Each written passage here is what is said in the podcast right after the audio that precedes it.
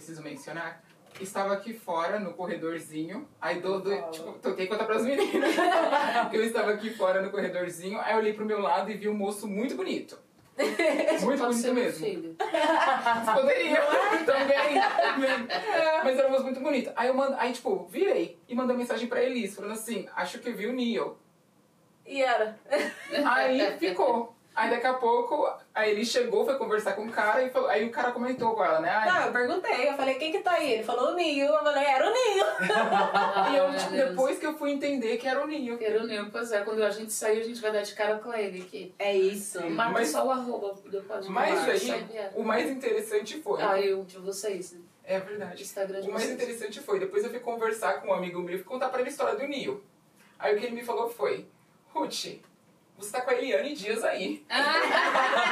Exato. E eu, quem é? Ah,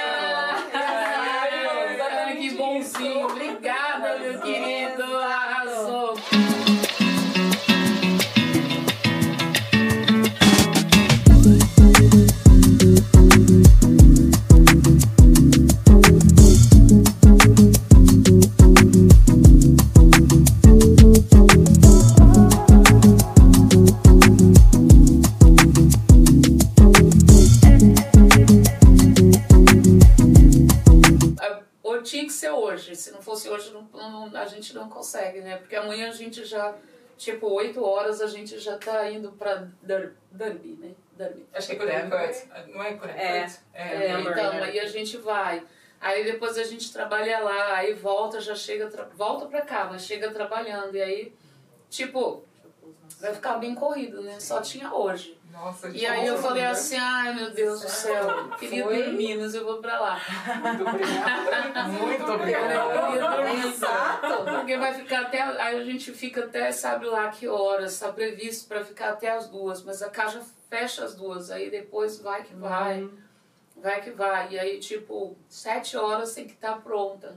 Como é essa vida, né? Tipo, de estar sempre no movimento, ou não é sempre tão movimentada assim? Não, é sempre muito movimentada, é, sei lá, pra mim já, pra mim já é normal, assim. né? Eu sempre fui muito agitada no sentido, de, no sentido de fazer duas, três coisas ao mesmo tempo.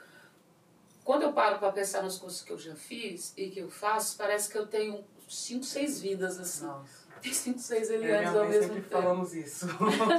Parece que tem cinco, seis Elianes ao mesmo tempo. Mas se eu fizer uma coisa só, parece que eu não estou fazendo nada. Entendeu? Ah. Então, a vida agitada pra mim é muito normal. Agora mesmo. Ai, vou mandar aqui. Agora mesmo. Agora mesmo eu tava olhando aqui, eu falei, gente, eu tô com tanta coisa atrasada pra postar no Instagram que eu não consigo postar as coisas, porque as coisas acontecem mais rápido do que eu consigo postar uma foto. É. Aí eu tenho um tipo, hoje, eu falei, hoje eu preciso colocar hoje sem falta o desfile na Casa de Criadores. Porque ao mesmo tempo que a gente tem o Bugnipe, que cuida de artistas, que é o Jorge é meu sócio, aí tem a Iebo, que a gente faz roupa, streetwear feminina, sim. que a minha filha é minha sócia.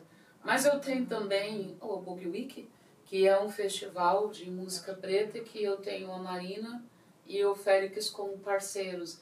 E assim, e outras coisas assim. E outras coisas que eu não falo, mas Que hoje talvez você vai falar algumas. Porque eu já eu assisti até um, alguns podcasts já seus. E teve um que você falou assim, eu tenho mais uns 14 projetos que eu tomo conta. é isso mesmo. Eu falei, De quebra. né, só quase nada, assim, ela não faz quase e nada. outras né? coisas. É, mas é assim, isso, eu, aí outro dia, eu, eu tenho um livro que eu estou escrevendo, mas que de repente deu uma bugada e eu não quis mais escrever, que eu achei que eu era muito chata. Eu falei, ah, eu. Para as três aqui. Você! Aí eu fiquei lendo assim, a Companhia das Letras falou assim, ai Eliane, vamos fazer um livro seu só de trabalho, não é uma biografia, uma, né, mas é uma autobiografia, nós vamos falar só de trabalho.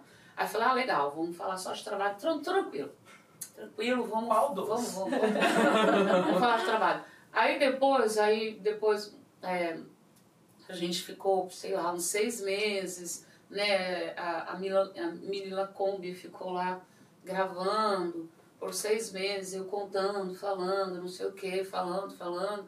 Aí, não sei quem, agora não me lembro, foi lá e ouviu tudo e escreveu, aí a, mandaram pra mim. Aí eu comecei a ler, aí eu falei, ah, legal, até aqui. Aí depois eu falei, tá ficando chato isso aqui.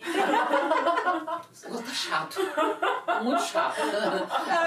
Liga de novo e fala, que tal a gente falar de vida, né? O trabalho não tá dando É, não. vamos falar da vida, vamos fazer uma autobiografia mesmo. Chato, tá chato. E aí eu peguei e falei, nossa, mas parece que eu tenho, sei lá, tenho umas 5, 6 vidas. Porque é muita coisa ao mesmo tempo, assim. Aí eu tava fazendo esse negócio do livro e é muita coisa que eu faço ao mesmo tempo. Desde Uau. os 9 anos de idade é muita coisa. É muito chato, às vezes eu acho muito chato. Quero me divertir, sei lá. Mas se bem que eu me divirto tenho trabalhando. certeza. Eu ia até certeza entrar que nisso, assim, é, porque É. né, são, várias, são várias vertentes, né? Você tá trabalhando com moda, com música, você é uma doutora. Sim. Então ainda tem a, a advocacia. É, Está no ramo da política também, que está bem alinhado Adoro. com... pois é. Adoro a política. Sim, É. a Rodine está bem A primeira vez que eu te vi pessoalmente foi na Assembleia Legislativa. É, eu adoro. Primeira vez que eu te vi pessoalmente. Mas eu passei por você e falei, gente, Eliane Dias. Ela tá sentada do meu lado. Adoro, gente. Eu, Pois é. eu, tô, eu tô agoniada com esse negócio. Eu tô agoniada com esse negócio da política no Brasil. Ela tá tão tóxica, tão tóxica que eu, não- que eu falei, vou cuidar da minha vida, cuidar da minha saúde. Exatamente. Tá. Mas eu tô sentindo muita falta. De, de, Que que de política. Você voltaria? Nossa, Hoje você não, então você não está mais alinhada a nenhum... tô, meu amor, por debaixo dos tô- É uma mulher posicionada. Mas você fala que sente falta. Que Eu sinto falta de, de falta? estar mais, mais envolvida. presente. envolvida Ah, eu tá. sempre estou, mas é, Uhum. não estou assim do jeito que eu gosto. Eu sou articuladora política. Então eu promovo encontros, eu, eu vejo coisas boas lá no final do túnel, entendeu? Então eu faço isso. Né? A gente acabou de fazer um encontro com o Lula e os 58 negros. Então eu estou sempre alinhada com a política. É. Estou que sempre alinhada com a E por- política. acho que também sendo empresária de um grupo de rap tão grande e tão potente no Brasil, não tem como você não se alinhar automaticamente Não. à política Na brasileira. verdade, eu comecei a me envolver com política de forma estratégica mesmo. Foi estratégico. Eu pensei assim, porra, a gente corre muito perigo, né? Exato. A gente corre A muito todo perigo, momento, né? corre muito perigo. Eu preciso ter costas quentes. Hum, E fui. incrível. E eu me apaixonei, fiquei apaixonada. A princípio foi isso, assim, eu quero ter costas quentes. Quero estar envolvida com pessoas que, que mandam. Uhum. Hum. E aí fui. E aí me apaixonei, fiquei 10 anos assim, na Uau. política, trabalhando intensamente, 10 anos. E agora eu eu tô ali envolvida ainda. Tô envolvida porque eu gosto mesmo. E, assim, é, você está envolvida na política dessa forma, estrategicamente, mas ah, não na linha de frente, né? Mas continua estrategicamente. Mas eu acredito que você continua fazendo política na linha de frente com todos os outros projetos que você está envolvido. Então, assim, de qualquer forma, você está na linha de frente. Sim, tem sempre tem. empresária, tem, né? Sim. Tem, tem na- a, a sua marca é streetwear, desculpa te cortar, mas sua marca é, é streetwear para moda feminina. Sim. Então, o que as pessoas vestem, quando elas se comportam, a música que ela ouve. Você hoje está envolvida nos, nos, ah, em todas as vertentes mais poderosas da política, né? Que é a cultural. É, tô mais livre, né? Hoje eu faço Exato. política de um jeito mais solto, né? Eu tô mais livre para fazer política, né? Então, é, é esse, esse jeito. Mas, mas eu gosto da política em todos os sentidos, assim, né? Eu gosto... A, a política não é à toa que as pessoas querem, matam e morrem por conta da política, Uhum. né? Isso não é à toa. E eu não tô falando de dinheiro, a política nem sempre é dinheiro Uhum. né? É um, é um networking muito potente, é um networking muito interessante.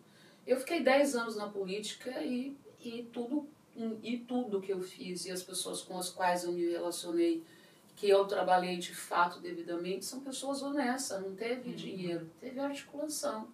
Teve pessoas certas no lugar certo, na hora certa, entendeu? E a política é muito interessante nesse sentido. Então, tipo, é, quando, quando o, o, o Pedro Paulo ele foi preso por desacato, né? Ele foi preso por desacato e eu falei, porra, cara, nós vamos perder nosso tempo mesmo, que merda. merda, vamos perder nosso tempo. Aí eu nem, hum, tipo, vou, vou ver aqui no meu networking quais são as pessoas que eu vou acionar. Uhum. E aí acionei as pessoas certas. E o secretário de segurança falou assim, para de encher no saco. Ah, sim. Entendeu? Não foi com essas palavras. É, né? mas, mas foi com essa intenção. Mas, mas, mais ou menos assim. Fala, pô, você está me criando problema. Sabe? Hum. Para de me criar problema. Então, tipo, é isso, né? Política é isso. Aí tem alguém precisando de uma ajuda. Aí você fala, ah, deixa eu ver aqui no meu network, o que, que eu vou falar, com quem que eu vou falar. Aí você fala com a pessoa certa, na hora certa, no lugar certo, e consegue.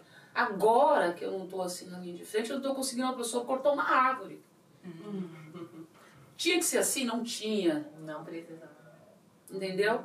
Eu preciso cortar uma árvore e ninguém manda cortar a árvore da casa que eu preciso mandar cortar essa árvore. A senhora me pediu para cortar uma árvore. Ela fez tudo certinho com o poder público. Foi lá, falou com o responsável, falou: olha, vai lá, a árvore está derrubando a casa, pá, pá, pá, fora do estado de São Paulo é, no Tabuão. O pessoal do Tabuão simplesmente parou o carro na porta, do lado de fora do muro, falou, não autoriza e foi embora. Não, viu, não entrou no muro é, para ver que tinha que a árvore estava. O que é que estava acontecendo? Entendeu? Ali, né? Não entrou lá para ver que a árvore estava explodindo tudo. E se eu tivesse dentro da política, eu só ligaria para a pessoa certa.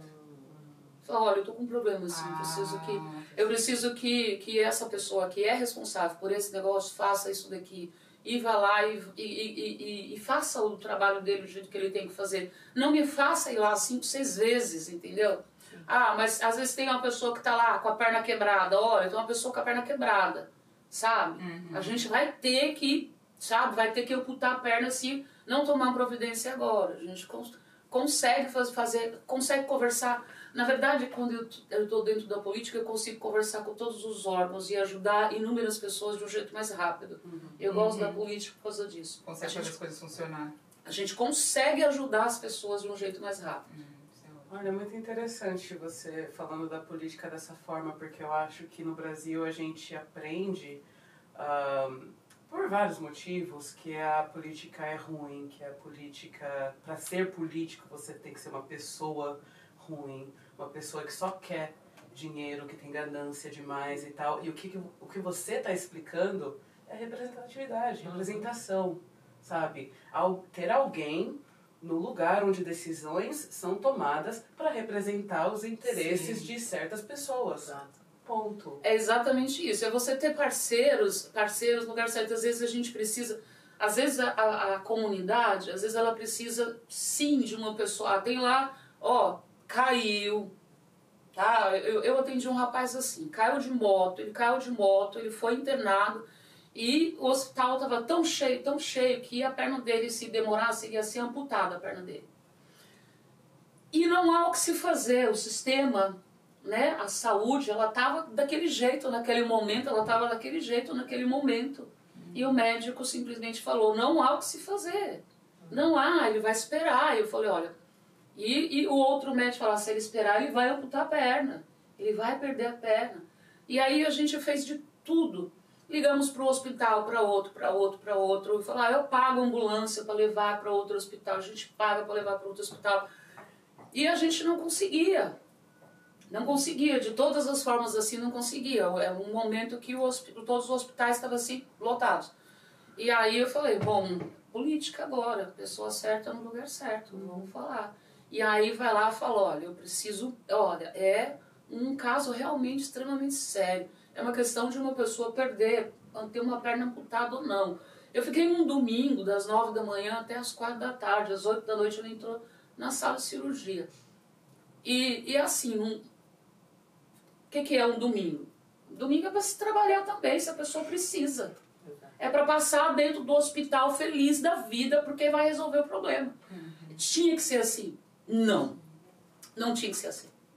O hospital tinha que estar vazio, a, pessoa tinha que entrar lá, chegou, vai fazer. Não tinha que ser assim. Mas a gente consegue ajudar. Ó, preciso de cesta básica, preciso aí de 500 cestas básicas, sabe? Uhum. Existe um, um, um, uma, um, uma conexão né, um grupo de pessoas que conseguem essa cesta básica, né? Porque assim, é, cê, cê, tá, e porque tá todo mundo, tem lá um circuito, né? um monte de gente que está conectado. Política também é isso, não é só política, política no sentido casa de leis. Uhum. Né? A política também está aqui. Nós estamos aqui fazendo política Sim. também, uhum. entendeu? Então, e o corpo preto também é um corpo político. Né? É. Então é muito legal nesse sentido. Eu preciso de cesta básica. Eu estava precisando de cesta básica para a periferia. Aí eu conversei com um, conversei com outro, conversei com outro, conversei com outro consegui seis meses de cesta básica. Era pouco, para poucas pessoas, 200 pessoas, mas ok. São 200 pessoas que receberam cesta básica por seis meses, são 200 mulheres, são 200 crianças ou mais, entendeu? Então Sim. é isso, eu gosto pra caramba, sou apaixonada. Sim. Nesse sentido, não é no sentido estrito, é, não, é a política no todo, não só uhum. no sentido, sabe, casa de leis, é isso que eu falo. E você acha que isso se dá também por você ter vindo da, por da onde você veio, tipo, uma mulher? Eu lembro, lembro que você estava assistindo os seus podcasts, não os seus, um que você foi convidada. Doutora, desculpa. Não, vamos chamar de você. Chama de você. Não, vamos chamar de Eliane, tá ótimo. Eu adoro.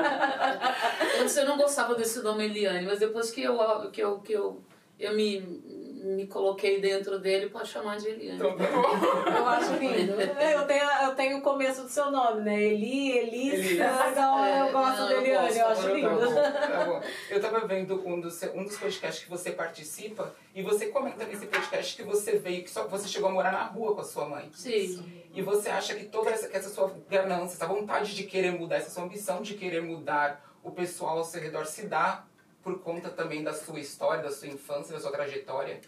Não sei, eu acho que não. Eu acho que essa coisa de eu querer mudar se dá da minha energia, da energia que eu trago comigo. Que é a energia. Eu sou filha de Inhaçã com Oxalá. Então, essa energia, essa energia do vento, essa energia de, de não ficar presa, essa energia de, sabe, de se reinventar, de estar em movimento, essa Sim. é a minha energia. Eu trouxe, quando eu passei para esse plano aqui, né, eu trouxe essa energia comigo. Então eu acho que vem assim. Dessa fase que eu morei na rua com a minha mãe, é uma fase assim que, tipo, eu teria que. que é uma fase. É uma fase que eu não me lembro, né? Eu era muito bebezinha, eu teria que fazer alguma regressão para poder voltar. Eu tenho algumas coisas que ela acha que é devido, devido eu ter morado na rua com ela. Porque uma das coisas é, eu não gosto de pôr os pés no chão em hipótese nenhuma. Hum. E ela fala, e ela fala que eu andei com dois anos de idade. Eu só andei com dois ah. anos. Né? Apesar, e por quê? Porque eu não queria ficar no chão em hipótese nenhuma. Ah. Eu não queria ficar no chão. Isso não. pode mesmo vir daí. Né? É, eu não queria ficar no chão de jeito nenhum, odiava ficar no chão. Eu não queria ficar no chão. Então eu só fui andar, já tinha dois anos, já era grandinha e não andava. E até hoje, eu colocar os pés no chão. Ir pra praia é uma loucura, assim. Hum. Ir pra praia tem todo um trabalho, né? Aí eu vou pra praia, às vezes eu vou pra praia para ficar dois dias, três dias. O primeiro dia eu não vou na praia. Não vou.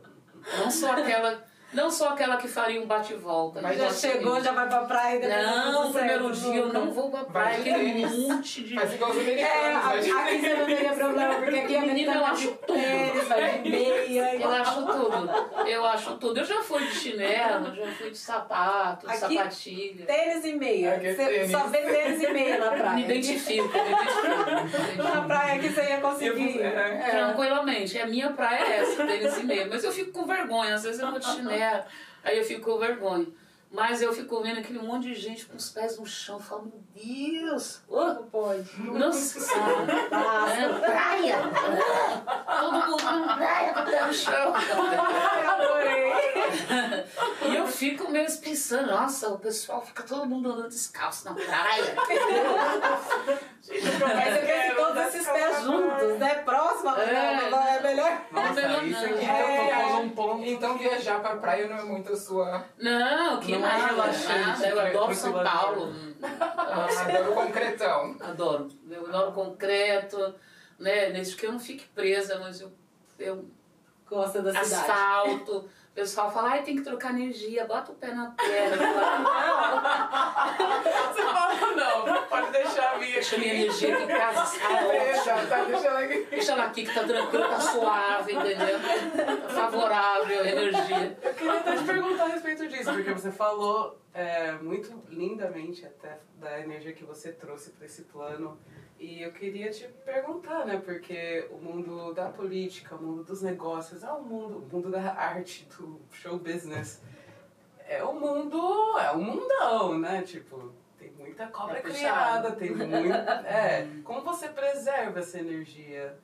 E tem pessoas ao seu redor que, tipo, Estão ali isso né? também. E é, somam, no caso. É, eu, eu acho que eu distribuo muita energia, eu acho que eu nem preservo, assim, sabe? Eu acho que tem. tô mandando, tô tirando, tô, Nossa, tô mandando, eu distribuo energia, nem não tá saindo pelo pé, mas tá saindo Tá, tá saindo. É porque, primeiro, que eu sou muito resiliente, né? A minha coisa de ser resiliente, ela, ela tem que ser mais controlada, assim, né? Eu tô sempre querendo fazer alguma coisa. Eu tenho projetos para dois anos, três anos. Eu já estou trabalhando hoje para daqui dois anos, né? Então eu falo, puta merda, de novo eu tô fazendo isso. Estou trabalhando, pensando em aqui dois anos. Eu estou fazendo coisas hoje para daqui dois anos. E eu queria estar em 2022, mas eu estou em 2025 já. Entendeu? Então, e, e, e, e pra mim é terrível, assim, às vezes, tipo, agora, a, a galera que trabalha comigo, eu falo, ó, final de ano já chegou, bora, bora, já estamos no final do ano. E o pessoal fala, Eliane, a gente tá em julho. É meio não, Já não, é? não é, já. Não, não, não é. tem como. As Não ações já é, não é, lá. já é meio, de- já pra mim já é final de ano. Passou de seis, já é final do ano. Já, já é final de ano. E é no É. todo, não é na parte, é no todo. Tipo, na minha casa eu sempre mudo as coisas em casa, eu mudo, eu sempre mando pintar. Todo, todo ano tem que mudar. Todo ano. Você não vai entrar na minha casa e encontrar a minha, a minha casa do mesmo jeitinho. Não são coisas grandes, né? não são grandes mudanças, mas tem mudanças. Todo ano eu mudo. Ah, olha essa parede tá meio suja. Vamos pintar essa casa inteira. Você não entra no tédio, né? Não, não, não tem como entrar Não, no tédio ao seu lado, né? Tempo ocioso também Não. não rola. Vamos mudar essa casa toda. Aí a gente muda. Eu falo, olha, o sofá, eu moro no nono andar, o sofá é gigante. É um fuzuê pra trocar o fogo do sofá. É um fuzuê. E o filho, eu mobilizo o prédio todinho pra trocar o fogo do sofá. Aí o pessoal fala, mas você trocou o fogo do sofá faz um ano. Ok, um ano, já foi. Já foi. Então, em agosto, dezembro, já tá na hora de tocar o, fuso- o fogo do sofá. Minha filha, eu mobilizo o prédio inteiro pra fazer todas as coisas. É um fuzuê. Você As sempre pessoas- foi assim? Sempre. As pessoas, quando me veem, se elas tiverem com preguiça, elas já faziam assim, não me olha. Não me olha. Não me vê. Finge que eu não tô aqui. É aquela que assim, ela tá vindo, não- ninguém olha pra ela. Finge que eu não estou aqui. Na produtora é a mesma coisa. Eu chego na produtora, quando eu Parou. chego, eu chego, chega a hora que eu chego. Qualquer hora eu falo bom dia. Se eu chegar às 5 horas da tarde, eu falo bom dia. Me responde bom dia. Se responder boa tarde, tá contra mim. Sim, assim. Aí o pessoal já fica. Nossa, as meninas falam, Iane, pelo amor de Deus. No meu aniversário, as meninas estavam me pegando uma peça, que elas estavam molinhas assim, sabe? Estavam pegando uma peça, elas não queriam que eu soubesse que era o aniversário é, que era uma festa surpresa. E aí, elas estavam molezinhas. Eu falei, gente, ainda bem que eu vou viajar. pra dar sossego pra elas, que elas estão mortas de cansado. Eu tô com, fiquei com dó. Fiquei Nossa. com dó. Fiquei com dó. Fiquei com dó. Jesus chorou. Chora mesmo. Porque eu chego, vou assim, sabe? Eu vejo coisa pra fazer o tempo todo. O Pedro Paulo, eu liguei pra ele agora.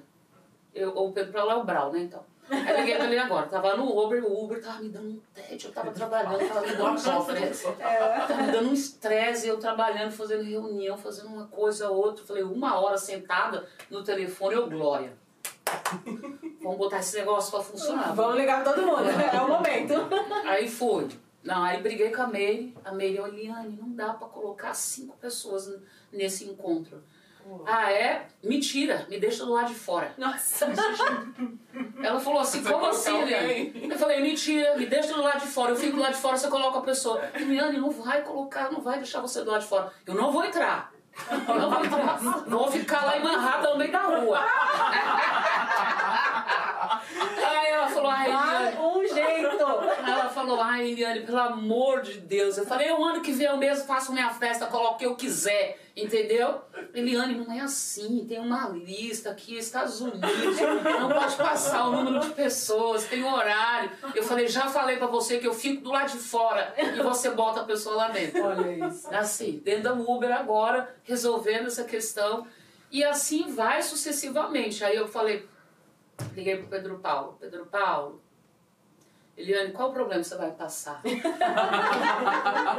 Ah, me fala, o que é que precisa ser resolvido? Eliane, qual o problema? Você nunca liga pra dizer que tá tudo em paz, que tá tudo bem, que Tá você. calma. Vem roubar, você vem roubar minha brisa, Eliane. Você tá roubando minha brisa. Vai, rouba minha brisa, vai. Ai, Vai, gente. eu tô aqui no Ha- Halle. E tô aqui com o Big, não sei mais quem, tô comendo. Rouba minha brisa, vai. O que, que é? Que trabalho você quer que eu faça? Assim, as pessoas me veem e já falam, já falam isso. Então eu não reservo, preservo energia. Passo energia.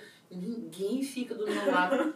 Olha, Parado. Eu, eu, você ia se dar super bem de morar aqui em Nova York, porque aqui a gente sempre comenta isso, inclusive. Parece uma panela de pressão. Todo mundo tá correndo, Sim, todo mundo tem que é fazer, verdade. não dá tempo de. Tipo, não dá tempo de respirar. É literalmente isso. Mas isso é Comenta. gostoso. A energia. Nossa. Então, você ia se dar É uma bem. questão. É uma questão, ia se dar bem em Nova York. É uma Nossa. energia. Se quiser ficar, tá convidada. Opa! Agora que eu vou dominar esse É, É o que você. É uma brecha que você é, é, é. Você já tem um podcast pra sua lista, né? A gente já É pode- agora, já vou tá prospectar agora mesmo. Spotify, PM. Já vou prospectar, já tá? Então, vou fazer os contatinhos que eu tenho aqui já. Já vou chamar, já vou trabalhar. Já, já faz. Mas é assim, e não mas- teria problema, né? Porque a gente já tá nesse ritmo corrido, Não, então. E pode ficar. Falando em Nova York, é a sua primeira. Na primeira vez eu sei que não é. Mas É. você já veio pra Nova York como turista mesmo? Só pra. Não, Nunca. Sempre a trabalho. Sempre. Tipo, que estranho. não. Uau. Eu acho que é um desperdício, sei lá, viajar 9 horas, 12 horas só pra passear. Só pra passear. Eu acho um desperdício. É, eu acho que é um desperdício pra fazer duas, as duas coisas. Eu realmente eu, eu nunca viajei pra nenhum lugar só, Só pra pra- passear, não. A vez que eu tava entediada, eu fui pro Texas.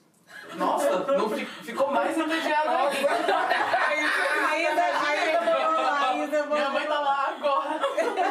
Menina, que vontade de voltar. Tava... Nossa Pro senhora. Não, voltar pra, pro Brasil. É porque eu tava no Não, quando eu né? cheguei lá, imagina, eu sou, eu sou, eu- sou muito paulista, muito brasi- brasileira. Imagina a pessoa no Texas sozinha, num hotel, cujo quarto ficava de frente com uma rodovia. Nossa, Senhora. isso é realmente um tédio.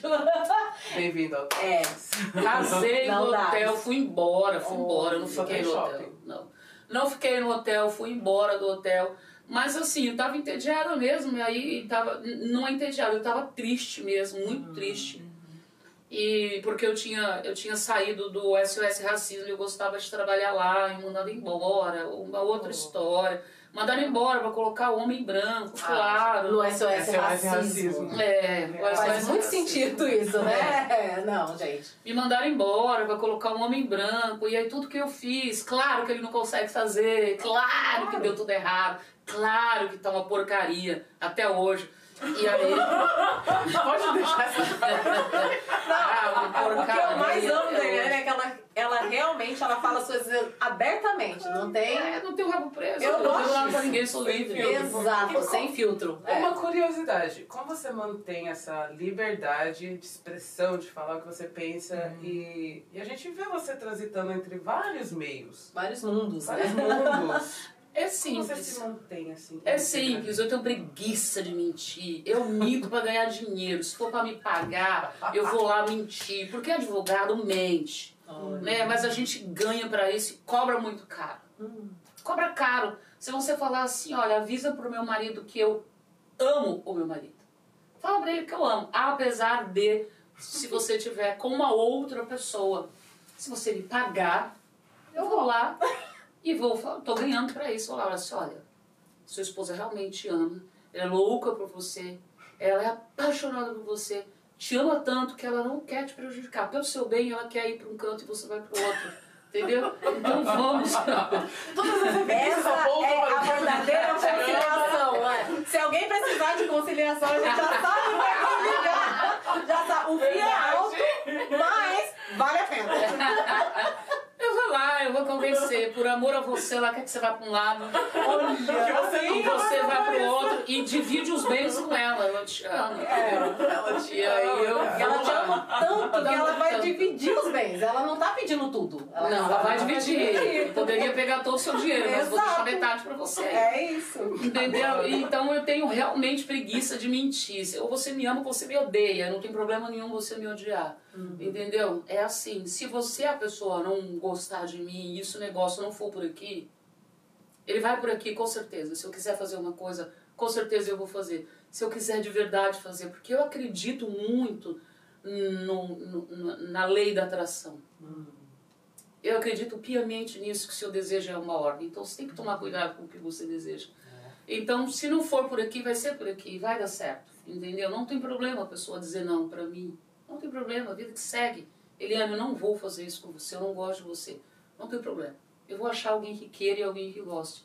Então, por isso eu tenho essa liberdade, porque eu tenho preguiça de mentir. Eu não faço nada, nada assim que, que vá me causar um, um estrago, sabe? Assim, que minha, a minha cabeça vai ficar estragada. Falar, pô, eu tô, tô sendo falsa com essa pessoa, tô sendo desonesto, tô sendo oportunista com essa pessoa, tô pegando o dinheiro dessa pessoa, mas eu odeio essa pessoa. Não.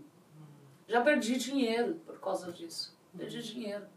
Eu fui fazer uma, eu fui fazer um, um- um- um- uma conversa com a plataforma e com uma plataforma de streaming e a plataforma todas pessoas brancas, bem branquinhas. Bem branquinhas. E até o cachorro era branquinho. Tudo Tipo, era branco. Branco, branco mesmo, né? Você entra no local, é branco, até parede branca, cachorro é branco, tudo branco. O cachorro era branquinho. E aí eu, eu olhei assim, quando o cachorro veio me branquinho. encontrar, eu falei, nossa, o cachorro não tem uma pinta nem marrom. Eu pensei comigo? Nem um pico de melanina. Não, tem uma pinta marrom. Eu falei, Deus. ixi, Maria. E entrei, aí entrei, tem aquela primeira mesa de trabalho, o pessoal já fez assim. Eu falei, Com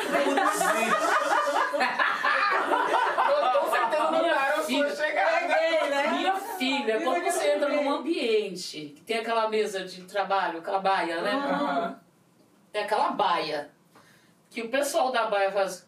Ah, né, o pessoal da baia normalmente está Silêncio, concentrado. né? Silêncio total, né? Tá para no teclado assim. É. Eu falei, ixi, puta merda, deu ruim aqui. E aí tava eu e meu filho. Aí fomos para uma outra sala. Aí chega na sala, entrou um cidadão, outro cidadão, outro cidadão e uma mulher. E eles assim, espantados, assim, olhando. Eu falei, ai, que tudo. Eles também não sabiam quem você era? Porque... Não fizeram a lição de casa. É isso. É. Não, não fizeram a lição de casa. Se acharam, aí, são narcisistas ao ponto de falar eu sou o mais importante de qualquer coisa, porque o narcisista ele é assim, né? Eu sou a coisa mais importante do universo e o que eu represento é o mais importante do universo e tudo que chegar até mim será muito parecido comigo. Exato. Não fizeram a lição de casa. Não foram. O mínimo, qualquer pessoa que vai prospectar, que vai buscar qualquer coisa, um emprego, faz a lição de casa. Bota lá. Entendeu? Dá um Google. Aí quando olharam pra mim assim, pro meu filho, ainda tava com um cabelão assim. Cabelão. Assim. Parecia que eles estavam vendo o, o primeiro astronauta que pisou na Lua, entendeu? E aí eu fiquei olhando assim, em silêncio, e eles perguntavam, mas é você que trabalha com racionais?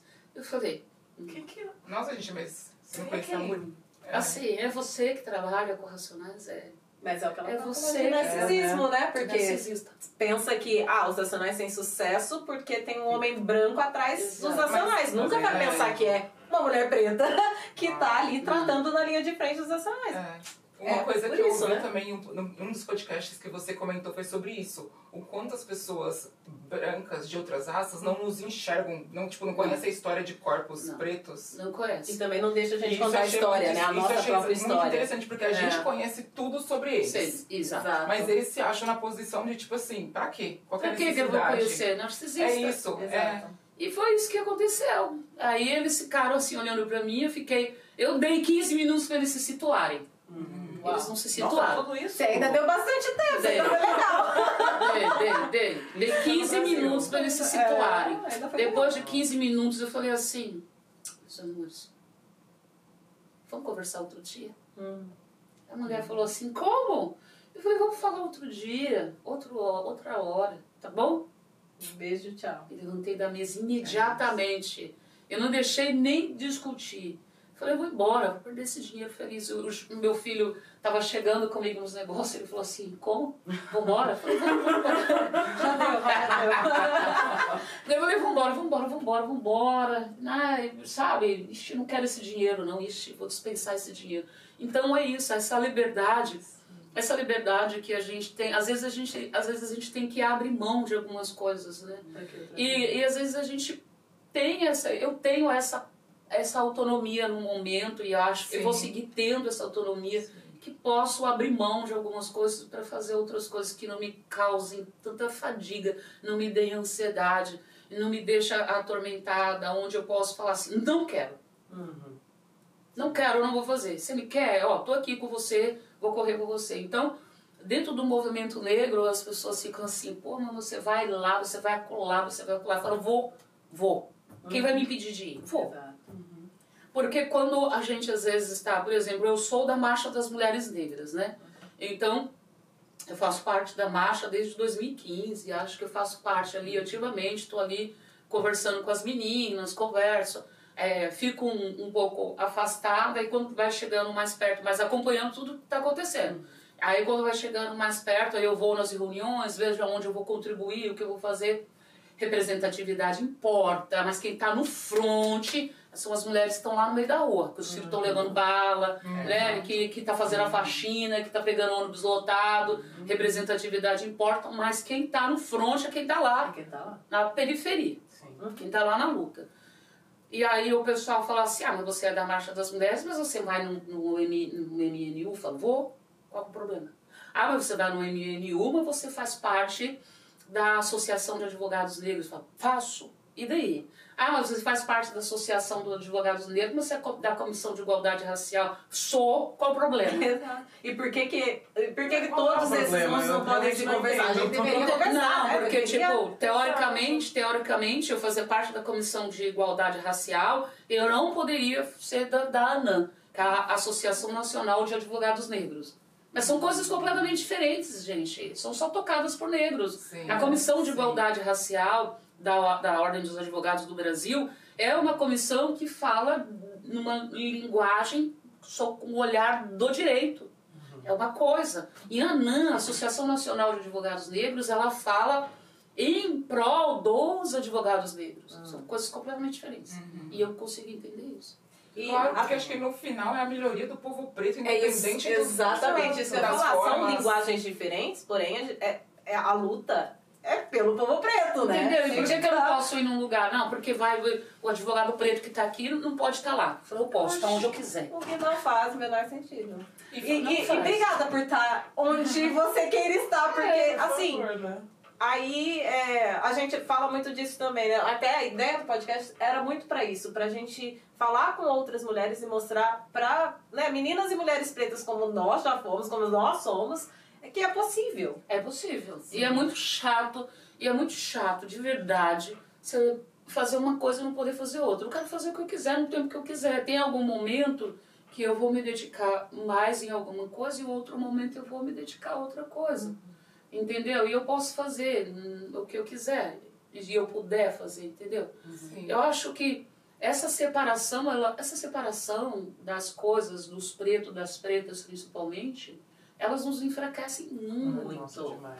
Entendeu? Porque quando eu tô na Comissão de Igualdade Racial da OAB e eu tô na, na ANAM, eu tô somando com as duas coisas e as duas coisas elas tinham que andar juntas, entendeu? Exatamente. Mas é, é precisa ser trabalhado isso, né? Essa divisão, essa coisa assim, essa África toda recortada, é uma coisa que eu não gosto disso. Só não separa, né? Exato. Só não separa. E é uma linha criada, né? A gente ainda tem que pensar nisso, que é uma linha imaginária criada Sim. pelos brancos É. e a gente continua fomentando essas divisões. É, e eu odeio isso. Quando eu comecei a trabalhar com racionais, que eu fiquei mais, mais próximo, né? porque advogado fica num- na sua sala. no seu nicho, no seu mundo ali. E aí eu comecei a ficar mais próximas, assim, das pessoas, assim, na, na, nos shows, essas coisas assim. É, uma vez eu, eu tava num show, numa casa de show, e eu fico no show, eu não fico só lá no camarim, né? Eu vou na frente, quero sentir para ver se a coisa está indo bem. E aí a menina me viu, ela fez assim, ela parou para eu passar, sabe? Aí eu falei, vem cá. dá um braço, vem cá. Ela falou, você não vai virar cara para mim? Eu falei, não, por quê? Por que viraria? Por que, que eu ia virar cara para você? Pô, mas olha para você, olha para mim. Eu falei, qual a diferença aqui? Né? Eu só sou porque você é, não tem outra opção, né? Não tem outra opção. Se eu tô aqui porque você tá aí, senão... Né? Eu só tô aqui porque você tá aí, senão se você não estivesse aí, eu, Eu não seria. eu não estaria. Ela falou, eu tinha certeza que você ia me maltratar. Eu falei? Uau! E mina Mas- preta, né? a menina preta. Aí então eu tava saindo assim, de perto do palco, assim, e ela, ela levou o corpo pra trás, por isso que eu percebi, porque ela, ela fez assim. Então é muito triste isso, gente. Não tem que acontecer isso. Eu acho que isso entra um pouco no que a Isa comentou também, o quanto é importante ter pessoas pretas em posição de poder. Uhum. E eu, aí eu, surge também diante disso uma pergunta. Você se sente uma pessoa, uma referência? Você sente que você, tipo, influencia outras mulheres? Por- Não, eu não me vejo assim, eu, me, eu não me vejo. O que eu faço, gente, é só o que eu tenho que fazer. Eu só faço o que eu tenho que fazer. Agora, eu vejo, eu, eu Muito. Agora, se, sei lá, às vezes pode ser que eu fazendo o que eu tenho que fazer ajude algumas pessoas, né? Estimule, pode tirar a pessoa daquele lugar de. Né, daquele lugar que tá ali, que talvez ela esteja desistindo, entendeu?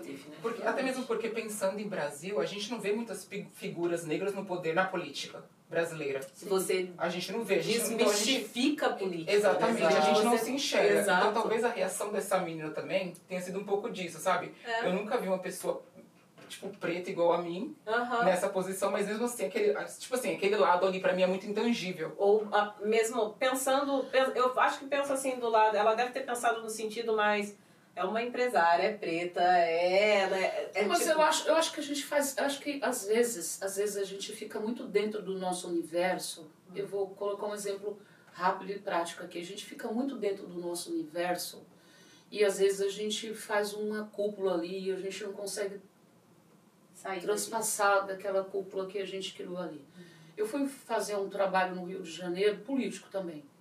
Fui fazer um trabalho no Rio de Janeiro e, e aí, chegando lá, eu fiz o que eu tinha que fazer e eu falei, ó, eu vou num bate-volta, quero ir embora hoje mesmo porque eu tenho compromisso. E aí foi um, um- me colocaram uma menina para me acompanhar, né? E aí ela desceu comigo, desceu comigo do Uber, ela desceu no carro, o carro foi buscar outras pessoas, depois ia voltar para buscar. E aí é, eu falei assim, vamos, vem comigo, eu vou fazer o check-in. Ela chegou na porta do aeroporto, ela travou.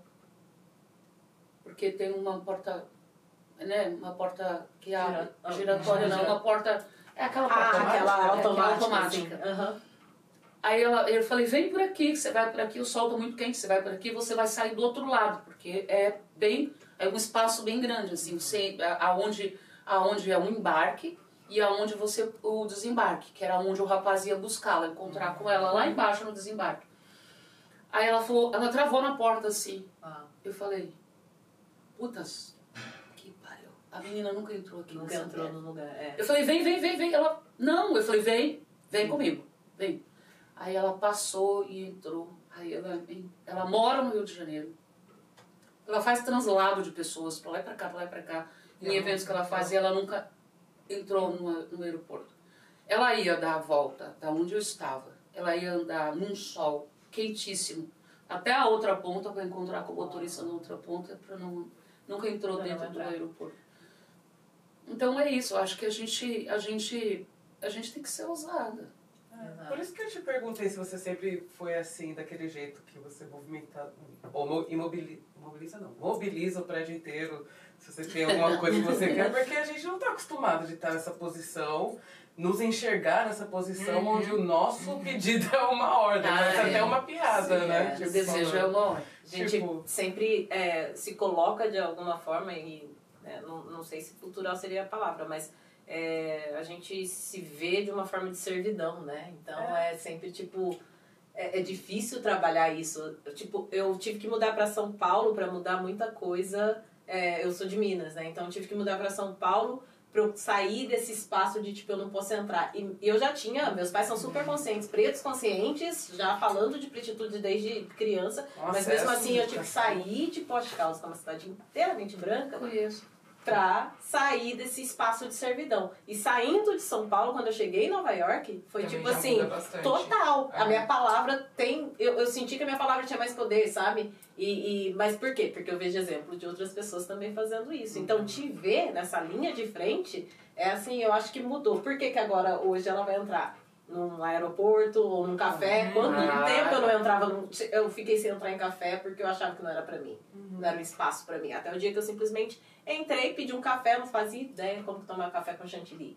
Eu fiquei olhando pra mesa do lado para aprender, sabe? eu acho que esse foi meu maior desafio, assim, de, de tipo, não eu, não, eu não preciso ter medo de pedir um café com chantilly. Não, mas a gente não tem que ter medo do não. Exato. Não tem que ter medo de errar. Vai, vai errar. Erra, erra, tá tudo bem errar. Sabe, se a pessoa vai, falar vai, não, se a pessoa falar não, beleza, sabe? Beleza não, você vai ficar pé da vida uhum. e vai buscar o sim de outra forma.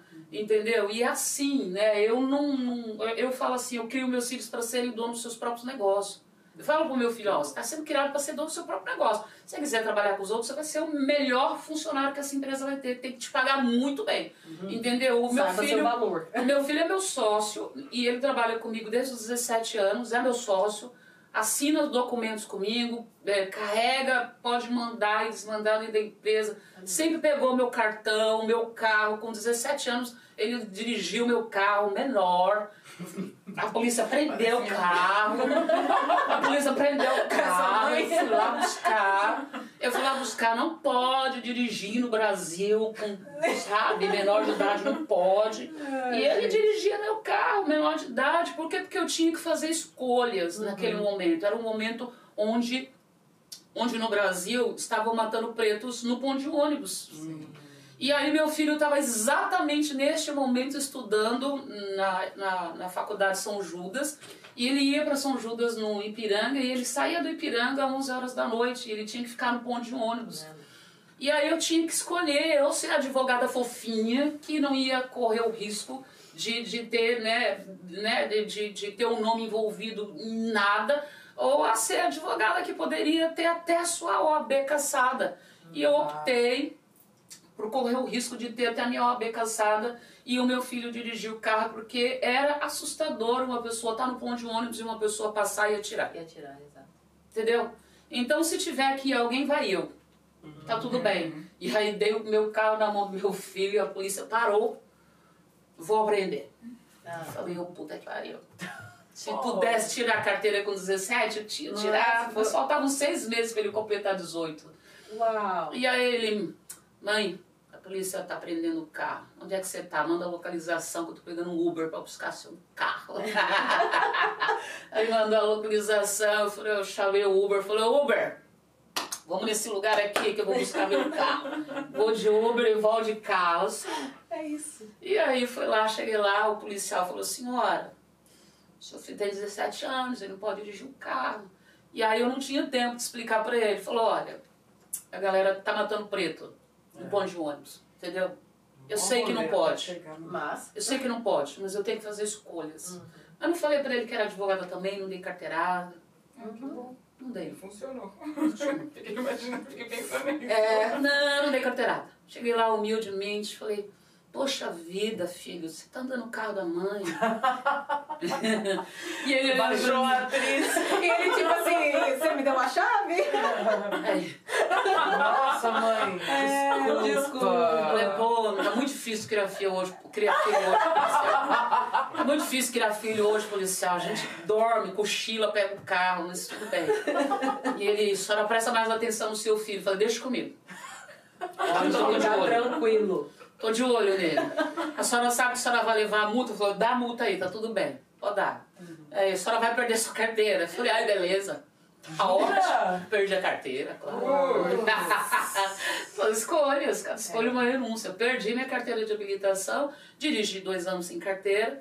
Pô, mas o seu filho não conseguiu. Quanto tempo? Ele foi uma vez só que ele pegou o carro e. Não, ele ia pra faculdade. Eu sempre foi parado. Ele, né? Aí uma vez ele foi parado.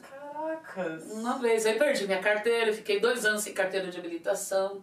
Entendeu? De boas. Uhum. Fazer o quê? Interessante. Mas é interessante que você conseguiu dois anos, mas o É, seu filho, que é um mas- homem preto, não conseguiu, tipo. Não, eu, eu, eu perdi a carteira, fiquei dois anos sem carteira. Não, no de sentido, eu, eu acho. Desculpa, mas só no sentido de, por exemplo, ele ser parado e você dois anos não ser parado. Você foi parada nesses dois anos também, quando você tava sem carteira? Eu fui parada uma vez só. Hum. Parada só uma vez. Mas é assim, gente, é estratégico. Eu tenho um carrão, Uhum. entendeu? É. É isso que eu tava parar. pensando. Mas quando é, é e mulher preta num carrão, Ah, É alguma de coisa. sei É, tipo, Acho que é mais é. aceitável do que talvez um homem Um homem preto. preto no carrão. E não é só isso. Eu, eu tenho um carrão. Meu carrão é filmado, G5. Ah. Eu não posso me dar o direito de ficar me esnobando. Sou vaidosa, vou andar com o carro sem esse filme. Com a, janela baixa. Não, não. É estratégico. Infelizmente eu não tenho essa liberdade. Nossa. Entendeu? Eu não tenho essa liberdade. Eu sei que eu não tenho essa liberdade de andar num carrão com um vidro sem esse filme. No Brasil, não. Aqui eu andaria, mas no Brasil. Ah, Então- Tá. É isso. A E- polícia vai. a- Agora já eles veem lá um carrão. Agora já tem muitos é, radares que estão. radares inteligentes, Com né? câmera. Não são inteligentes, então quando eles leem, eles veem lá a placa, ele vê que o documento está em dia. Então, vê que o documento está em dia, carrão, documento em dia, é uma pessoa. É, como bem. fala? De bem não, é uma família tradicional. Eu hackeei o sistema, só isso. Olha. É uma pessoa da família tradicional.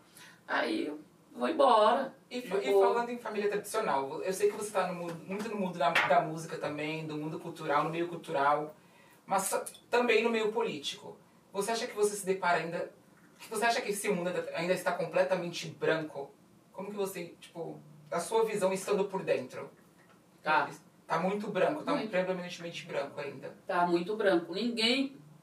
Ninguém vai. tá? é, não, ninguém vai abrir mão do poder que tem. Porque poder é muito Uhum. bom. Ninguém quer perder espaço. Exato. Ninguém quer abrir mão de poder. Ninguém quer perder Sim, espaço. As pessoas sim. matam, matam e morrem pelo poder que elas, que elas conquistaram, que elas adquiriram. Né? Então, ainda está muito branco. Né? As, a Sueli Carneiro, ela falou uma coisa no Mano Mano que eu achei é, muito, muito, muito incrível, assim. Eles falam, eles sempre deixaram um, Eu vi, eu, eu cheguei a ver essa parte também. Sim. entendeu? Uhum. Eles sempre deixaram um ocupar, Sim. então ainda está muito branco, né? Acontece que agora a gente sabe que o é quase da família não é bem assim. É, Desculpa, que o quê? É, É quase? é quase da família. Ah, Faz o parte quase da da família, é. É. Tipo. Quase da família não é bem assim. Não é né? bem. Então a gente já aprendeu isso, né? Uhum. Então, a diferença agora de- desse mundo, ele tá, ele tá muito branco ainda. E o poder tá totalmente branco, claro. A gente tá aí, tá fazendo as nossas coisas, tá conquistando os nossos espaços. A gente tá aí, a gente sabe aonde, onde nós estamos no sistema. É Você- isso você- que eu ia falar. Você fala sobre isso, né? De que a gente precisa é, saber onde a gente se encontra no sistema. Que parte somos do Ah, é sistema verdade. para que o, o sistema. para você também se agir. Então, para você agir no, no- no- dentro do que a gente tá, né? A gente Pra não gastar energia, sabe? É. Sim. Você não vai gastar energia. Por exemplo, esse exemplo dessa, dessa plataforma de streaming. Eu não tinha por que gastar mais de 15 minutos de energia ali, entendeu? Uhum. Vou gastar minha energia com outra coisa. Vou fazer outra coisa, vou dormir, vou fazer as unhas, vou fazer outra coisa. Entendeu? Vou economizar minha energia, fechar os olhos. Vou fazer minhas unhas, fazer outra coisa. Então, esse negócio que a gente fazia muito, que era. tem- se você bate na parede, a parede bate de volta em você. Né? Porque a força ela é Na mesma né? intensidade. na mesma né? intensidade. E nós, nós ficávamos fazendo isso. Dando um murro nas paredes, tentando ultrapassar, quebrar paredes, entendeu? porque a gente não entendia, né? A gente não entendia quem somos nós no sistema. As mulheres, elas, as mulheres, elas sabem bem fazer isso, saber quem é, quem são elas numa relação, por exemplo. Né? Eu observo muito, eu observo muito o comportamento feminino para entender essa essa capacidade feminina de, se, de ser tão forte, de conquistar tanta coisa e de repente tem uma capacidade de submissão, de mudar de lugar, de estar em outro lugar, de se colocar em outro lugar. E eu vejo essa, essa, esse lugar de saber onde você está nas mulheres com muita facilidade. Inteligência emocional, né? Menina, é uma coisa incrível assim, que eu acho. Essa coisa das mulheres, eu acho uma coisa incrível assim. Eu, eu tenho por mim que as escravas, que as escravas, elas articulavam toda a abolição ali na cozinha. Hum. Por quê? Gente, tem coisa mais poderoso, mais poderosa do que uma mulher preta juntando com outra preta e falando com outra preta e, e amarrando as pontas e fazendo política e mandando aqui, mandando acolá. Quem vai num terreiro, quem frequenta o terreiro de candomblé sabe do que eu tô falando. As bichas são possíveis. Não passa nada. Não. Não. Minha filha, eu vou te falar, é muito. E eu, eu sou filha de Oxalá, sou filha de Yansan com Oxalá. Então eu enxergo muito mais do que eu gostaria. Né? E ouço muito mais do que eu gostaria. É da minha energia. Né? Oxalá, ele vê tudo, né? Ele tá lá vendo tudo. Então, a gente acaba vendo mais do que precisa.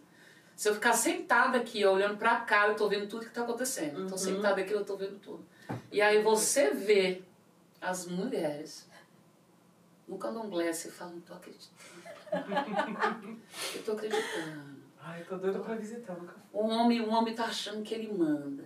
É, muito otário. Não tá sabendo de nada. Não tá sabendo de nada. Ele é muito otário, meu Deus do céu. Misericórdia. A mulher, quando, a mulher preta, quando ela dá um sorriso, o sol inteiro ele se ilumina assim. Ele inteirinho, inteirinho, inteirinho, o sol inteiro se ilumina. Você quer, você tá ruim? Vai num, num, num samba de coco, numa roda no candomblé, fica vendo aquelas mulheres pretas sorrindo, dançando. Acabou a ruindade. Eu, tem um bloco que chama Ilu, Ilu Obadimi, lá, um bloco só de mulheres no Brasil Que é lindíssimo. que é linda. Quando eu fui a última vez, tinham 300 ritmistas, 300 mulheres que tocavam, só mulheres tocam. E a grande parte das mulheres são pretas.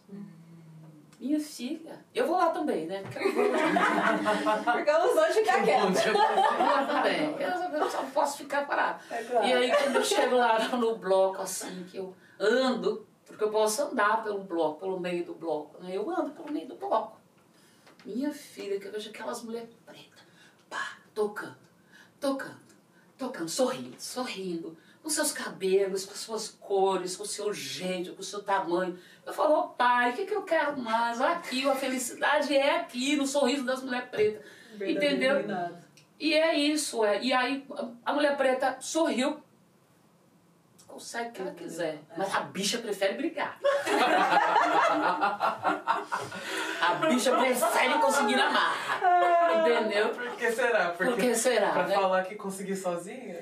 Não, Você Eu sou marrenta mesmo. Não pra. É, eu acho que. Eu acho Eu sou marrenta. É. E aí, e é assim todo, com todas as mulheres, né? Mas existe lá algum momento em que alguma coisa acessa na nossa cabeça que aí a gente resolve trocar de lado, fala, manda aí, beleza, eu tô cansada, quero ficar de boa aqui. E às vezes, às vezes tem homem que acredita que ele pode mandar e dominar e, e tem mulheres que vai que vem a óbito, né? Porque o ser humano é isso, né? Quanto mais você cede, mais ele aperta. O ser humano ele começa a apertar seu pescoço aqui, aí você não reclama, aí ele vai aperta, você não reclama, ele vai aperta, você não reclama, ele vai aperta até você morrer. Ele quer sufocar, é igual adolescente, né? Você quer testar o ser humano, você dá a liberdade para adolescente. O raça do cão é adolescente. o raça. Somos Seus todos, filhos, não, sabemos. mas, seus filhos não são adolescentes, mas. Não. Já passaram? Já, já passaram. Eu jurava que a do, é Dominique, né? Domênico. A Domênica. Domênica. Eu jurava que a Domênica ela fosse adolescente, ainda ela tem uma cara de novinha. Ela é novinha, ela tem 23 anos, mas aquilo ali, aquilo ali, minha filha, eu estudo as pessoas para não gastar minha energia. Ela faz o contrário. Não, eu estudo. Aí eu fiquei acho que uns cinco anos com os, os olhos vendados assim, perdendo tempo com taurino. Qual é o seu signo? Eu sou canceriana. Não, escorpião. É, então, que eu mesmo. Então eu fiquei uns 5 anos da minha vida perdendo tempo com o Taurino. Faz isso, Taurino. Vou fazer isso. Taurino, você vai cair, vai bater a cara no chão, vai ter que fazer, vai ter que reimplantar todos os dentes. Eu você vai cair. Eu vou. Eu vou tentar. Eu quero Eu ver vou. se é isso mesmo. Eu vou. Eu- agora, Ah. minha filha é taurina. É, foi uma adolescente. Filha, eu te amo, você sabe que eu te amo, eu amo mais você que tudo nessa vida. Eu faço qualquer coisa por você, meu amor, eu te amo. Não faz isso aí, que isso daí você pode se prejudicar, minha vida. Coisa linda.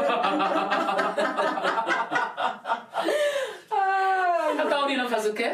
exatamente o que você pediu pra não fazer. Fazer. É. Vou dormir.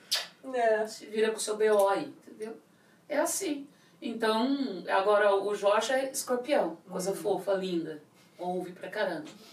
É. Coisa A fofa. gente tem fama ruim, gente. A gente é muito Não, não tem, eu adoro, coisa muito fofa. Você, Aí. você é mais zona, né? Você. Sou canceriana. canceriana. Canceriana é Minha assim. filha. é. Chora muito. Choro, não muito, eu choro, eu choro assim, uma emoção muito grande, Hum. muito grande, aí eu choro. Agora, é uma coisa simples que me faz chorar é, assistir, é ver criancinha cantando. Aí eu fico assim, Não dá. A criança canta, eu, ai meu Deus, sou muito chorona. Mas essa é a minha energia é de mãe mesmo, eu tive que aceitar. Eu tive que aceitar isso. Eu nunca quis ser uma pessoa boazinha, eu nunca quis ser mãe, nunca quis ser, cuidar de ninguém assim. Eu sei lá, acho que eu sabia que eu ia me dedicar muito. Eu rejeitei muito isso, assim, novinha, né? Nunca quis ser mãe nesse sentido eu sempre quis ter filho, dois filhos, e eu falava que os meus filhos seriam Pedro Paulo e Ana Carolina. As poucas vezes que eu brinquei de casinha, acho que foram poucas, não chegaram a dez. Nossa, seria o Pedro Paulo? E Ana, do- é, seria Pedro Paulo e Ana. Carolina. Uau! Falei isso algumas vezes. É. Eu lembro até hoje, que meus filhos falavam assim, ai, vamos brincar de casinha. Eu brinquei de casinha umas dez vezes, que eu não tinha muita paciência. A pessoa não tem paciência desde sempre, né? Desde sempre, eu tinha muita paciência, mas em um determinado momento da minha vida, minha mãe trouxe uma boneca trans pra mim. Então. Ela, era assim? trans. Ela trouxe a boneca trans porque acho que a, a dona da boneca acho que cortou o cabelo do boneca. Então, Gente, mas essa É, essa é uma mãe presente dele Não, menina, mas é muito engraçado. essa mãe. Não, mas trans, só as nossas Barbies, né? Que a gente cortou o cabelo de todas, né? Ela cortou, a menina, a, a bonequinha tinha a perninha um pouquinho tortinha assim, tinha um shortinho vermelho, era branca, óbvio, né? Aham. E do cabelinho bem curtinho, igual de um menino assim. Era uma boneca, mas ela tinha um, jeitinho de menino. Então, a minha mãe, em algum momento, trouxe essa boneca trans pra mim. Amém. E eu gostei dessa boneca? E aí, sei lá, acho que eu, eu brinquei de casinha de boneca, foi muito pouco. Se, se eu brinquei umas 10 vezes, foi muito porque eu, eu não gostava desse lance de brincar de casinha. Eu não gostava, eu não gostava, eu gostava de coisa mais violenta. Eu gostava de por favor. Eu gostava de futebol, de lutinha, de carrinho de rolimã. Carrinho de rolimã, é? coisa mais violenta, sabe? É o que vai arrancar a tampa do seu De joelho. bandeira. É, não, sou toda marcada. Aí. E aí, nessas poucas vezes, eu lembro que, que eu tinha uma amiga que chamava Edith. Eu, tinha, eu tenho até hoje poucos amigos e poucas amigas. E então, eu isso. é, eu tenho poucos amigos, poucas amigas. Aí a Edith, a gente tava brincando e a Edith era mãezona. Ela, né, era mãezona, assim, ela tinha muitos irmãos, a mãe dela tinha um problema de saúde mental, então ela cuidava de todo mundo. E aí entrei nessa com ela aí de brincar. Aí eu falei, ah, eu quero ter dois filhos, Pedro Paulo e Ana Carolina. Olha que inferno. Olha a gente tem que tomar cuidado com a gente fala. É. Sim.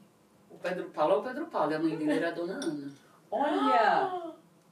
Ah, é verdade, Dona Ana. É. É verdade. E eu tomei conta, tomo conta dos dois. Tomei conta dela até o último segundo e tomo conta dele até hoje, que ele até me liga. Você- você- Eu, quando eu ligo pra ele, o que que foi?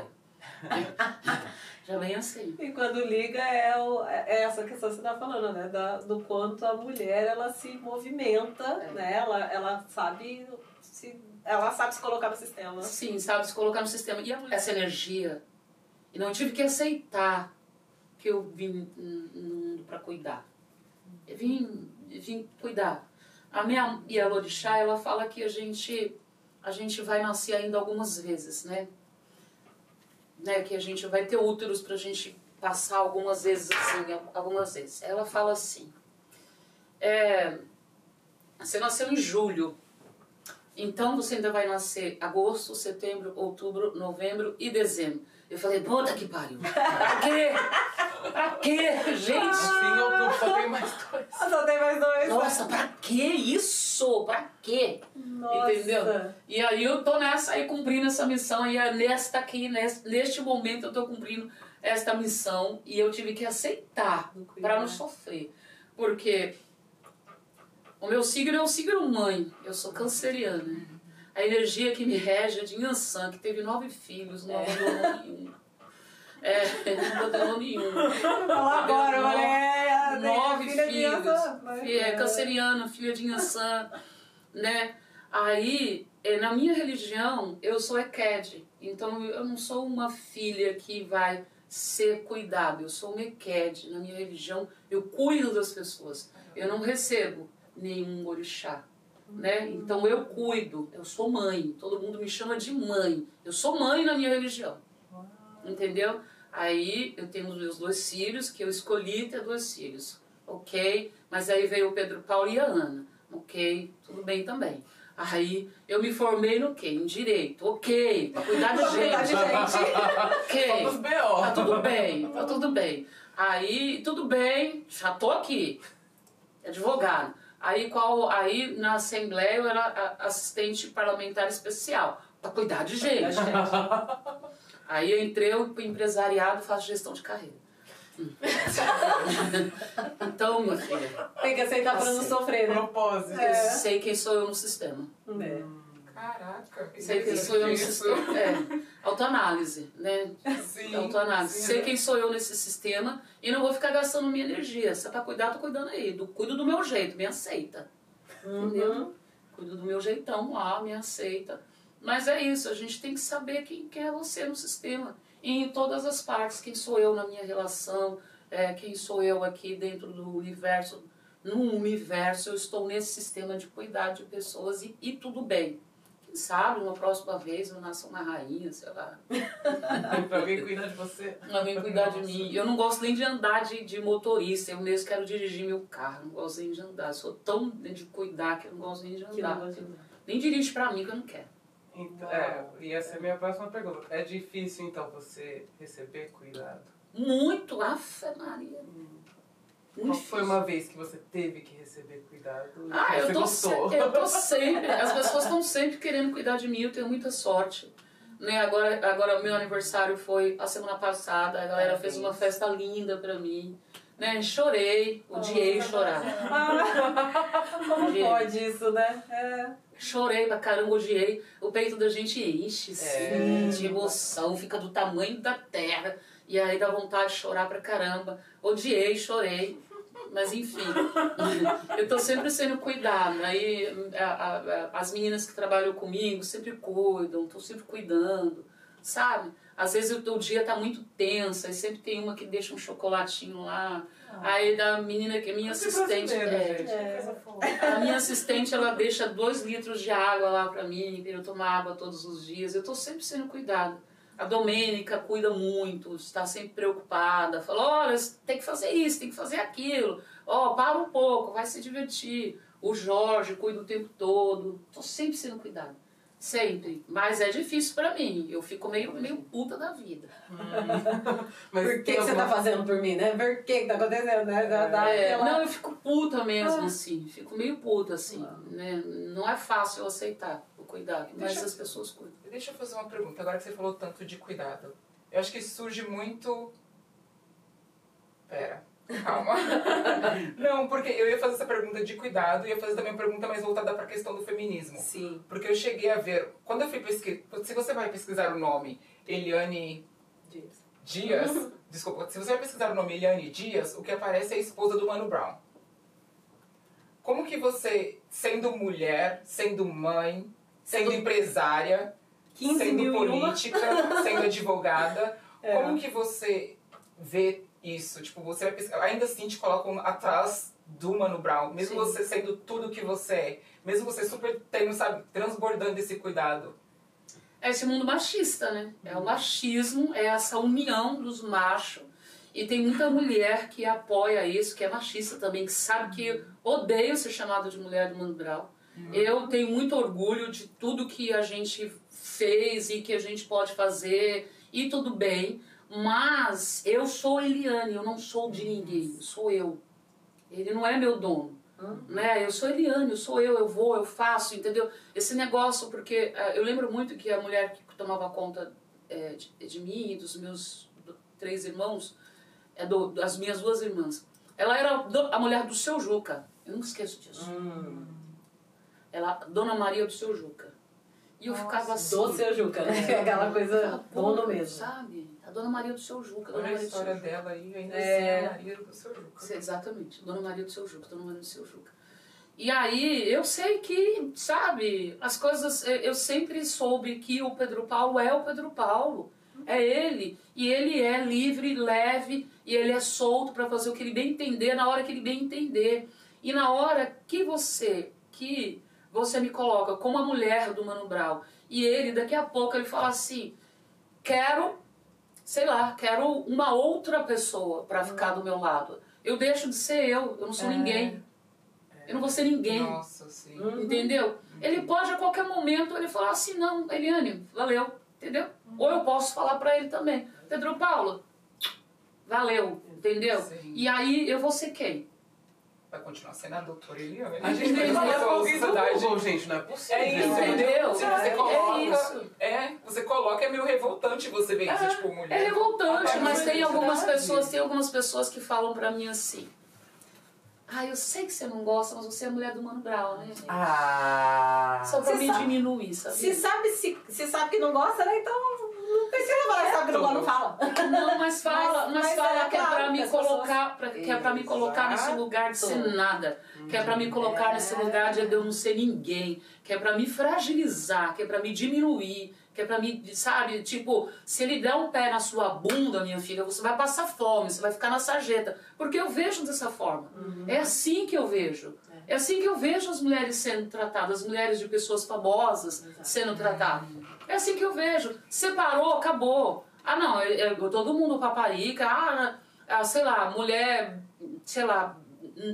Não quero desejar energia negativa pra ninguém. Mulher de alguma pessoa famosa. Aí separou. Aí todo mundo esquece aquela mulher. Não, Aquela mulher deixou de existir. Ela era alguém enquanto ela estava. Entendeu? E é péssimo, porque eu cresci com isso, com a dona Maria do seu Juca. Daqui a pouco a Eliane, a mulher do Mano Brau. É Mano Brau? Eu sou Eliane, cara. Sim. Sou Eliane. E tem gente que fala só, tipo, só pra me irritar, pra me deixar com raiva, pra me diminuir, para falar: você não é merda nenhuma. Você não é merda nenhuma. Porque Você- ameaça ele. É, né? entendeu? Você não é merda nenhuma. Você é a mulher da- do, do cara. E quando o cara quiser, você é alguma coisa. Na hora que o cara não quiser, você não é merda nenhuma. E é assim que eu vejo. Entendeu? É essa afronta e esse mundo machista. Né? Eu já tive gente que falou pra mim assim: eu não vou dar emprego pra você porque você é a mulher do Mano Brown. Eu falo: como assim? Como assim? Hum. Não, não vou dar, não vou dar. Né? O Mano Brown é bravo. Eu falei: Hã? é. Mano Brown é bravo, você vai trabalhar com a gente aqui. Eu já vi você falando também de, de alguém que não queria cuidar, por exemplo, do Não, do meu filho, ninguém quis cuidar dele. Porque era Porque era filho do filho Brown. Brown. Filho É. Gente, mas ele é bravo gente. Eu tô. Sei, eu Ele é bravo. Ele é bravo, mas não tão bravo como eu. Eu acho que é a voz, né? Eu acho que é a voz, porque eles Mas não não conhecem, não conhecem Eliane. Ele é bravo, mas não tão bravo como eu. E se parar pra pensar também no Brown, no Racionais, eu, eu, eu tava ouvindo o podcast, alô podcast seu, e você fala do quanto você teve que abrir mão de um momento seu, de você, pra cuidar dos seus filhos. Sim. Então se parar pra pensar também o que o Brown, o que o Racionais é hoje, tipo, tem você ali na linha de frente, Sim. cuidando, abrindo mão de Segurando você. ali, Sim, aham. abrindo mão da pessoa. Todas as mulheres fazem eu- isso, eu- todas. Eu, eu Sim. acabei de ver no Instagram, eu vi no Instagram, anteontem eu vi assim, abri o Instagram e vi o cara recebendo, ó, você foi contratado. Aí ele veste uma camisa, tchau amor, fui contratado, tô indo trabalhar. Aí ela recebe a ligação, olha, você passou na seleção, você está sendo contratado. Aí ela fala, amor, olha, a comida tá assim, não sei o quê, olha, a criança tá assim, olha, a criança vai fazer isso. Vizinha, dá uma ajuda aqui em casa. Olha, eu vou, assim que eu sair, eu volto rápido pra casa. Segura as pontas aí. Exato. Entendeu? De tudo pra. E é assim, ó, imagina se eu tivesse a tranquilidade, 20 anos, ser tranquila pra cuidar única e exclusivamente de mim. Minha filha era presidente dos Estados Unidos. Esquece. Oh, eu era presidente dos Estados Unidos. O que que é Brasil? Exato! Brasil, é Brasil, eu ia tomar conta disso aqui, filha. Oxi. Imagina Nossa, se eu é tivesse tempo, 20 anos, a minha filha tá com 23 anos. Se eu tivesse 23 anos, único, exclusivo, pra mim. Ô pai, só gratidão. Ô pai. Só gratidão.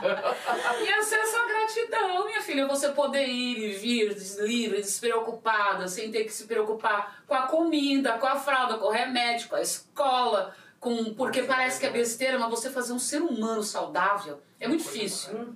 Você fazer um ser humano, sabe, de qualquer jeito, jogado ali, de qualquer jeito, aí você joga lá. Ah, não vou, vou traumatizar, quero que se lasque, entendeu? vou traumatizar essa criança, entendeu? Aí acontece o que acontece aqui. Do nada a criança pega uma arma e vai matar Não, entendeu? a escola inteira. Não, não vou fazer, não É. vou, não vou me preocupar. Eu falava, olha aqui, não vou te dar, se lasque, eu não quero. Ai, mãe, quero uma boneca. Eu não vou dar boneca nenhuma, quero que você se lasque. Entendeu? Quando você trabalhar, você compra. Não, a gente, eu não, não vou traumatizar. Meu amor, assim que possível, vou comprar boneca pra você. Tá tudo bem? Você espera um pouquinho, eu vou lá, a mamãe vai trabalhar, vai ganhar esse dinheiro e vai comprar essa boneca pra você. Isso é não traumatizar, né? A criança não vai ser ansiosa, né? Você tá fazendo um trabalho ali, né? De falar, calma, espera, espera que eu dou. E você cumpra a sua palavra. A criança tá o quê? Tá aprendendo a confiar. Nas pessoas, confiar em você, confiar nela mesma, né? Ah, não vou traumatizar a criança. Olha, você é horrorosa, você é feia, você é uma bruxa. Não, você não... Ah, eu não vou traumatizar, você é linda. Você é linda, você é linda, você é maravilhosa, você é a coisa mais fofa do universo. Então, criar uma pessoa, porque às vezes a gente tá puta, né? Com certeza. Com razão até. Às vezes a gente tá puta, tem vontade de Olha falar coisa fora, né? Tem que falar coisa, né? É. Tem vontade de falar coisas. Criar ser humano hum, sadio é muito difícil. Claro. E aí, leva tempo. Ninguém fala disso. Ninguém fala. Porque não tem MBA. Ó, MBA mãe. Não existe. Se tivesse MBA mãe, a gente tava no topo da lista. Exato. Né? Não tem título. Não tem um título. Ninguém dá um título Sim. mãe. Mas é uma coisa muito difícil. Né? A, a criança tem alergia, a criança não come isso, a criança dorme bem, a criança sofreu racismo, a criança tem TPM, a criança tá começando a namorar, ah, tá nascendo pelo no menino, o menino quer, quer sair com a menina. Porra, toma Nossa, é um dos tempo. trabalhos mais difíceis. Tipo, é um trabalho Toma muito É um trabalho, né? Trabalho. É, um trabalho, né? Entendeu? Ensinar a organizar, ensinar a fazer isso. Reunião de escola, pai e mãe chato. Nossa, como eu detestava. reunião de escola. Mas tem. Tô pensando aqui. É, é um, é um espaço que é um safe Safe space. space. É, você pode, né? Tá, Nossa, eu tá odiava tranquilo, aquele negócio, aquele monte de mãe lá, achando assim. Um monte de mulher, olhava Tem assim. tempo pra isso não. Cara. Aquele monte de mulher. Ai, meu marido, meu marido. Que porra. E você, né, Arranja um assunto. É, e você, né, Mas? É enfim, isso, né? E você, né? Fala, Pô, a gente tá aqui fazendo uma coisa que a gente escolheu fazer, que é ser mãe, mas em contrapartida, cara, escolhe uma renúncia, a gente tá renunciando, vai valer a pena? Não existe cartilha pra ser mãe. A gente aposta, a gente coloca toda a nossa, toda a coisa boa que a gente tem, coloca energia, coloca coisa boa pra ter um resultado bom, mas não existe cartilha. E também tem esse negócio, né, de que você tem que vir pra cumprir uma coisa aqui, outra coisa ali, né? Tem essa coisa também, né? dessa coisa que a gente não tem explicação, né? A gente, a gente, eu queria enxergar até a décima dimensão, mas eu mal, mal enxergo essa daqui, né? Eu queria enxergar as pessoas que são, né? As pessoas tipo Xavier, as pessoas Ah, da vida, enxerga até a quinta. Uau. Ah, É, essas pessoas, né, excepcionais, sensitivas, essas coisas, conseguem chegar até a quinta. Tem gente. Eu não consigo enxergar nem essa aqui, né? entendeu? entendi aqui. aqui. Então, como é que a gente vai entender qual é a missão que cada filho tem para cumprir, né? Então, a gente dá o nosso melhor. E nessa da gente dar o nosso melhor, a gente abre mão da nossa vida. Né? Eu, porra, que se eu pudesse, eu pudesse ter me dedicado 23 anos, 26 anos, único exclusivamente para mim, com a cabeça que eu sempre tive de fazer as coisas, de querer progredir. Era presidente dos Estados Unidos. Ia comandar esse negócio aqui. Ainda dá que tempo. tem- Ainda dá tempo. Por favor, Ainda faz dá seu tempo. currículo. É, ainda, ainda não sei se ainda tá em jogo a- a- o convite que te fizeram para ser vice, né? Mas fizeram o convite errado. Eu acho que deveria ter feito o convite para presidenta, ia ser. Tá muito tóxico. É, não sei, mas Hum. você fala uma coisa, o Brasil, é, o Brasil não tá preparado para ter, o Brasil não tá preparado para ter preto, quanto Não. mais preto como presidente. Não, não tá. Ainda mais uma mulher. Ainda mais uma mulher preta como presidente. O Brasil não, tá preparado. acho que ia ter gente que ia se estribuchar muito, ia- que, que explodia a própria barriga, assim. Vamos explodir. Porque realmente, realmente é saber que nós somos pessoas intelectuais, que nós podemos fazer todas as coisas que nós optamos por fazer. É muito complicado para algumas pessoas. Né? É muito complicado. As pessoas colocaram aquela na mentalidade delas ali que a gente muito, nós somos muito boas para cuidar, nós somos muito boas para limpar, nós somos muito boas para serem boas ouvintes, hum, boas de cama, entendeu? E, e, e, e, e tem que ficar aqui nesse negócio aqui, para ser intelectual, para ser cérebro. Cérebro, eu quero ser cérebro, eu quero pegar na caneta, eu quero decidir, eu sei decidir o que é melhor. As pessoas não, não, não querem, não estão preparadas para isso, não aceitam né? Eu, eu, às vezes eu tô em alguns espaços assim. Eu, eu fiz MBA. Tô até, tô até com quatro matérias que eu tenho que terminar para pegar meu certificado. Porque, gente, contar um, dois, três para mim é difícil, né? Ainda mais. ainda mais. Pelo É amor uma de Deus. pessoa de humanas. Humanas totalmente. E aí tô fazendo essas quatro matérias. E tá, tá difícil, mas tudo bem. Eu optei e vou fazer. Matemática financeira, essas coisas assim. E aí, no MBA, eh, as pessoas, tipo assim, são CEOs de grandes empresas, né? Para você fazer um MBA lá na GV, você tem que ter cinco anos de experiência na área. De, no caso, eu fiz gestão, gestão de empresas, né? Então, tinha que ter cinco anos no meu currículo ali, provar de quando a quando eu comecei a ser CEO de uma empresa, papá, o currículo ali. Então, na sala, são essas pessoas que estão lá na sala. As pessoas que estão lá todas sabem de alguma coisa. E aí, a minha sala acho que tinha acho que 49, não, 39 pessoas. Entrei na sala assim, parecia eu estar na lua. Eu ia perguntar agora, quantas mulheres e quantos, quantas pessoas pretas? Só eu. Não brancas. Só você nas É. duas categorias. É, mulher e preta. Aí quando entra numa sala assim, parece que eu tô na lua. Eu falo, adoro. Adoro. Cheguei no espaço Choque. que eu já conheço. Aí as pessoas esperam que eu, eu fique assim, né? Se esconda. Encolhidinha, né? Eu falo, essa porra é minha, vou tomar conta disso aqui. Isso é meu, entendeu? É isso. Cheguei aqui, vou tomar conta desse negócio aqui. É isso. Eu chego, eu ocupo o espaço. Porque eu tô lá, tô pagando pra ocupar o espaço, não tô lá pra ficar, pra ficar lá encolhidinha com a minha carinha, sabe? Lá embaixo. Entendeu? Aí eu chego, tomo conta do espaço, não quero ficar escondida, quero ficar, quero me mostrar, quero ficar. Fazer. Entendeu? Quero fazer. Professor, eu quero participar da aula, quero meio ponto. Porque se você participa da aula, você tem meio ponto. Hum. Eu vim hoje buscar meu meio ponto. Peraí.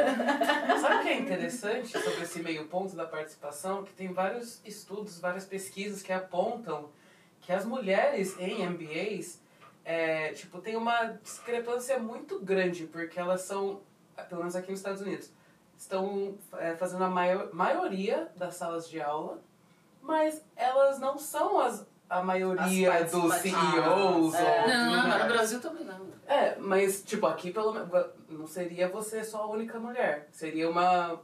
várias, né, mulheres. Mais do que metade. Não, mas eu era elas- a única mulher preta. Ah, tinha outras mulheres. Tinha outras Ah, mulheres. ok. Mas o que eles dizem aqui é que é o que acontece também com muitos imigrantes. Eles não, apesar de tirarem notas perfeitas, não participam. Chegam lá, mas não tem essa voz ativa. E não fazem, não consigam, não conseguem penetrar os grupinhos de, e fazer Ah, preciso não, precisa de grupo nenhum, não. Não, o seu Eu grupo faço eu faço O meu grupo sou eu mesma. Mas eu acho que isso que a Isa tá falando, é, é, não sei, mas já, eles colocam né, o que chamam de bar, né? Já coloca É, lá a barreira acima. lá em cima, porque pensa, você precisa ter um currículo e comprovar que você Sim. já é CEO há mais de 5 Sim. anos. Quem somos CEO há mais de 5 anos? É. É. tipo mulheres pretas, No Brasil, pretos. no Brasil, apenas 3% da população fazem MBA. Preto, eu acho que nem 0,1 deve Exato. ser. Mulher preta. Você. Brincadeira. tem mais, tem Não, mais. tem mais, tem mais. Mas é, a, GV, ela trouxe esse dado. Ela falou assim, vocês fazem parte... Vocês fazem parte, não, 5, vocês fa- fazem parte de 5% da população brasileira que fazem MBA. Eles trazem, eles fazem questão de falar. Caraca. 5% da população brasileira fazem MBA. Se fizer um recorte racial, isso vai diminuir muito mais. Muito mais. Não tem, é, for mulher preta, muito mais. 0,000 alguma E coisa. aí, meu amor, eu vou chegar lá e vou me esconder? Não, nenhum. meu amor, eu vou representar meu povo. Tô lá, vou representar, vou representar, sou cérebro. Tô pensando, tô pensando, tô raciocinando, tô fazendo as coisas, tô aqui, vim buscar meu meio ponto, entendeu? Não, vou, não vou perder. Vim buscar meu meio ponto, chego, ocupo o espaço. O pessoal fica meio assustado, assim. Como assim? Ela pensa, ela fala assim, ó. Puxa, que chato, né? né? pu- né? Não sabe Espera- como agir, né? Porque não, porque tão esperando primeiro, isso. primeiro espera não ver. Exato. Segundo, espera que, espera que se esconda. Uhum. Terceiro, espera que não participe, que não lute. Se cabe. Que não lute. E eu luto, vou lá buscar meu meio ponto toda a aula. Uhum. Vim buscar, quero meu meio ponto aqui. Que eu vou passar, eu vou, vou passar, custa cara, a nota de corte é 7. Entendeu? Se eu tirar 6,5 eu vou perder, a nota de corte é 7. Não, eu quero seguir em frente. Então, é isso que acontece quando a gente, quando a gente, é, as pessoas percebem que a gente tem cérebro. A gente tem cérebro, a gente raciocina, entendeu? É por isso que eu estava falando das mulheres. As mulheres, elas têm uma coisa muito incrível, gênio, gênios, mulheres são gênios, mas às vezes é, querem usar a sua genialidade de outra forma, como algumas mulheres, não conheço todas, não vou generalizar, algumas mulheres muçulmanas que eu conheci, que elas usam a genialidade delas de outra forma. Tem mulheres gênios que são muçulmanas que são gênios e usam de outra forma, são Sim. CEOs de grandes empresas internacionais, assim como as mulheres escravas que tinham que usar sua genialidade, sua sabedoria ali na cozinha, da, sabe, da, da senzala de uma forma ou de outra. E assim vai, assim outras mulheres, um monte de mulher, quando ela resolve usar todo. Meu, tem coisa mais. Tem coisa mais genial do que a mulher quando ela quer conquistar alguém. Só me fala. Só me fala o se a mulher. acha que é a ideia dele. Ele tá Não, no, no algoritmo. é, não. Tá no algoritmo. Se a mulher usasse toda a estratégia da, na vida, na vida que ela usa na hora da conquista, A gente tava muito feita. não tava. Menina, é uma estratégia. Eu fico, eu fico pensando assim, as meninas, eu converso com, com muita gente. Ah, vou fazer isso. Mas é tudo muito milimetricamente pensado. Planejado. E o né? investimento também, porque tem que investir pra Exato. fazer unha, Pra- não, cabelo. Não, mas é tudo Opa. assim, mas é assim, antecipa. Se eu colocar a calça, a reação será essa. Se eu colocar o vestido, a reação será essa. Se eu, é, o resultado que eu quero, pro resultado que eu quero, eu vou usar esse vestido comprido, pro resultado, esse vestido até aqui, pro resultado que eu quero, vou usar esse vestido até aqui. Esse, esse aqui. Ah, se eu colocar o salto, eu vou demonstrar isso, essa informação. Se eu for sem salto, é essa informação aqui. E nesse horário aqui, quando eu chegar É, nesse, se eu chegar nesse- cinco nessa minutos posição, antes. É, se eu chegar cinco minutos antes é uma coisa, mas se eu chegar dez minutos, Dez minutos depois, depois. é outra reação. Põe isso na vida. Põe isso em prática. na Põe essa energia aí para um negócio, né? Põe isso na vida pra É. ver a genialidade, geniali- genialidade feminina. Como é gênio, gente. Como a coisa é genial. Eu fico pensando, misericórdia, a mulher é um gênio. Nós somos todas mulheres assim, somos geniais, somos incríveis. Uma coisa simples. Tá, tá, tá. A mesma coisa. Ó, vou ali, vou fazer esse cabelo assim, vou comprar essa lingerie assim. Não, eu não quero, eu quero, pá, pá, o salto assim. Faz um organograma da sua vida com esse É. com essa métrica, desse jeito que tá ali, da conquista, pra você ver se não dá certo. E falando nisso, a sua equipe é majori- majoritariamente formada por mulheres. Né? Não tem nem metade do tanto de mulher que eu queria ter, porque eles não deixam. Mas eu gostaria que a minha equipe. A minha equipe do escritório é toda feminina, mas a, a equipe que vai na rua só tem a Luísa. Porque eles não deixam. Entendi. Eu gostaria muito de ter técnica de som, técnica de luz, técnica de PA. Eu gostaria muito de ter as mulheres no volante, de ter as mulheres em todos os setores assim, porque temos muitas, inúmeras mulheres que trabalham com produção de música, mas é, eu não mando, não consigo mandar eles, não Ainda é um mundo muito machista, né? É, mas tem, tem artistas que colocam já. Sim. Tem artistas mais jovens, assim, que eles, eles colocam as mulheres lá, que as mulheres estão tocando, né? Tem mulher que toca, tem Sim. mulher DJ, tem muito artista, mas ainda não tem. Não, nem sei se eu vou ver, porque eu já, eu já tô pensando em fazer outra coisa na minha vida. Preciso fazer outra coisa. Não quer contar, não quer contar? produzir podcast. em Nova York? Jogamos pro universo. Já tá aí, já tá, já tá Jogamos pro aí. universo. Já estudo inglês, já vou resolver a minha vida. No minuto. Dizem que aqui Ah, é falo- o American Dream, né? É. Então. Eu falei pra ela assim, ô minha querida, deixa eu te falar, eu tô achando que tu. Confere esse endereço aí que eu não sei se tá certo. Aí ela. Eu falei, ó, já tô dentro do Uber aqui. Eu não vou falar pra mulher que eu vou mudar o endereço porque ela é brava, pode me deixar na autoestrada. Eu não aguentei quando ela falou, vai me deixar na autoestrada. Eu liguei pra ela e falei, deixa eu falar com essa mulher.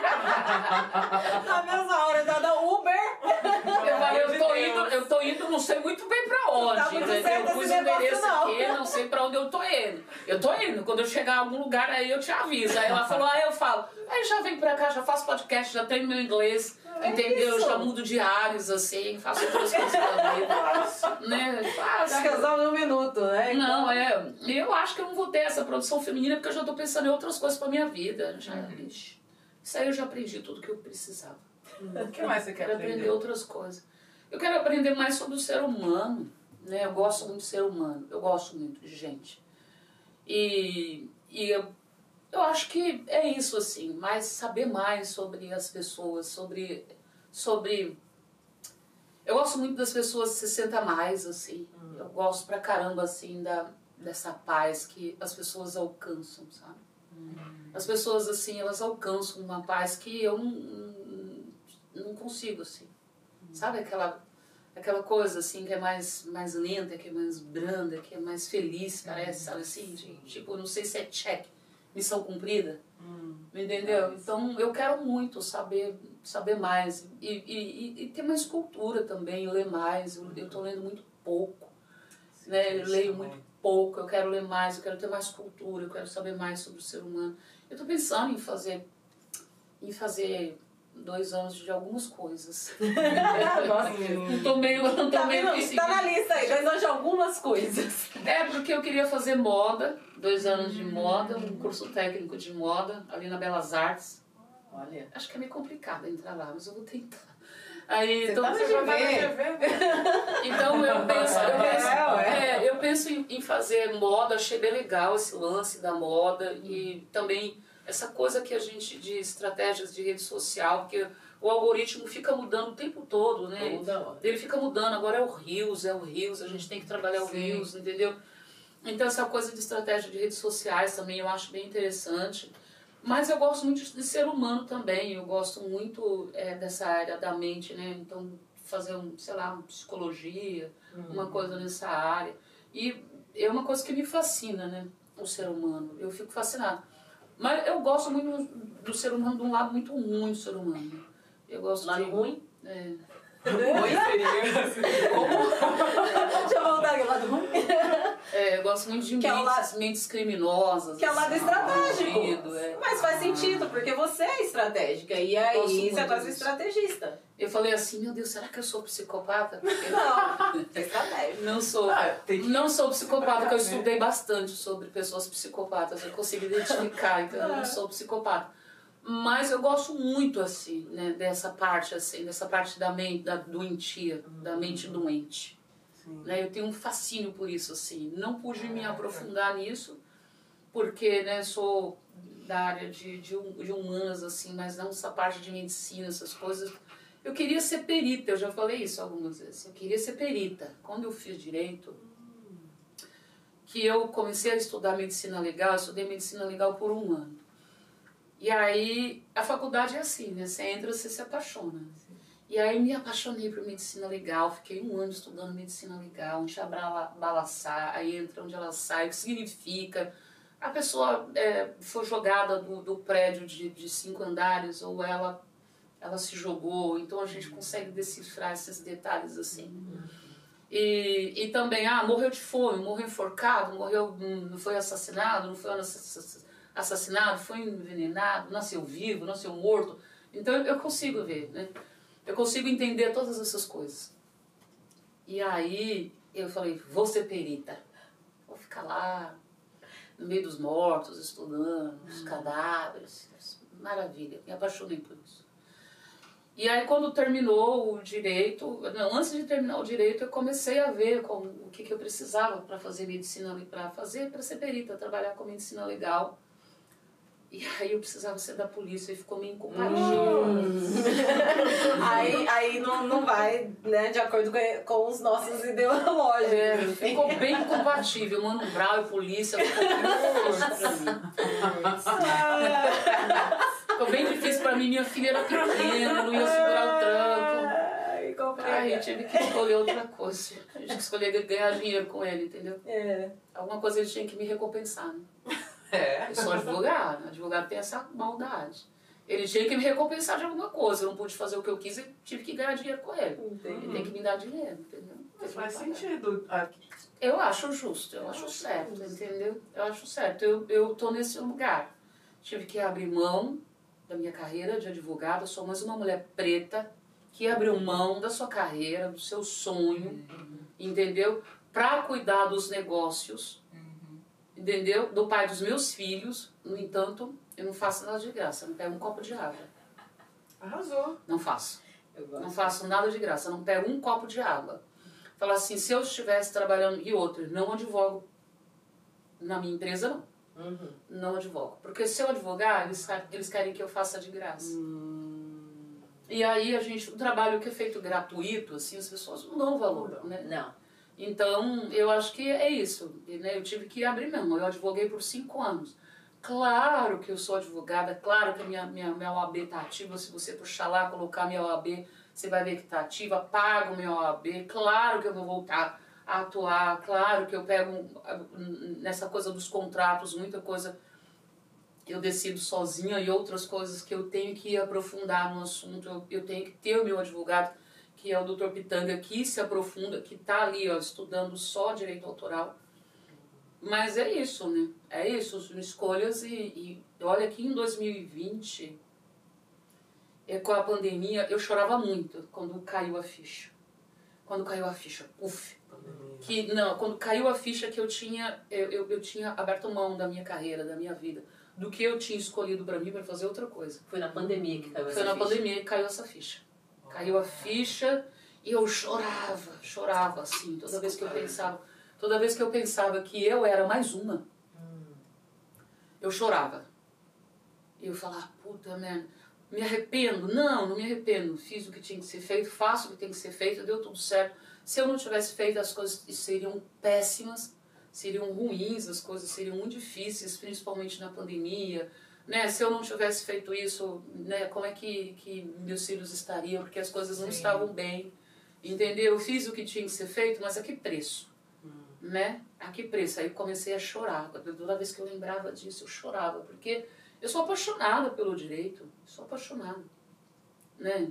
Sou apaixonada. Acho que entra um Tipo pouquinho do cuidado que você falou, né? Exato. É. Entra muito Volta disso. lá no que É. a gente, né, como a gente se movimenta. E aí, como o universo é. Como a gente tem que tomar cuidado com o que a gente deseja, eu ficava, eu ficava chorando, eu chorava toda vez que eu falava, eu evitava de falar. Eu falava, não vou nem falar nisso.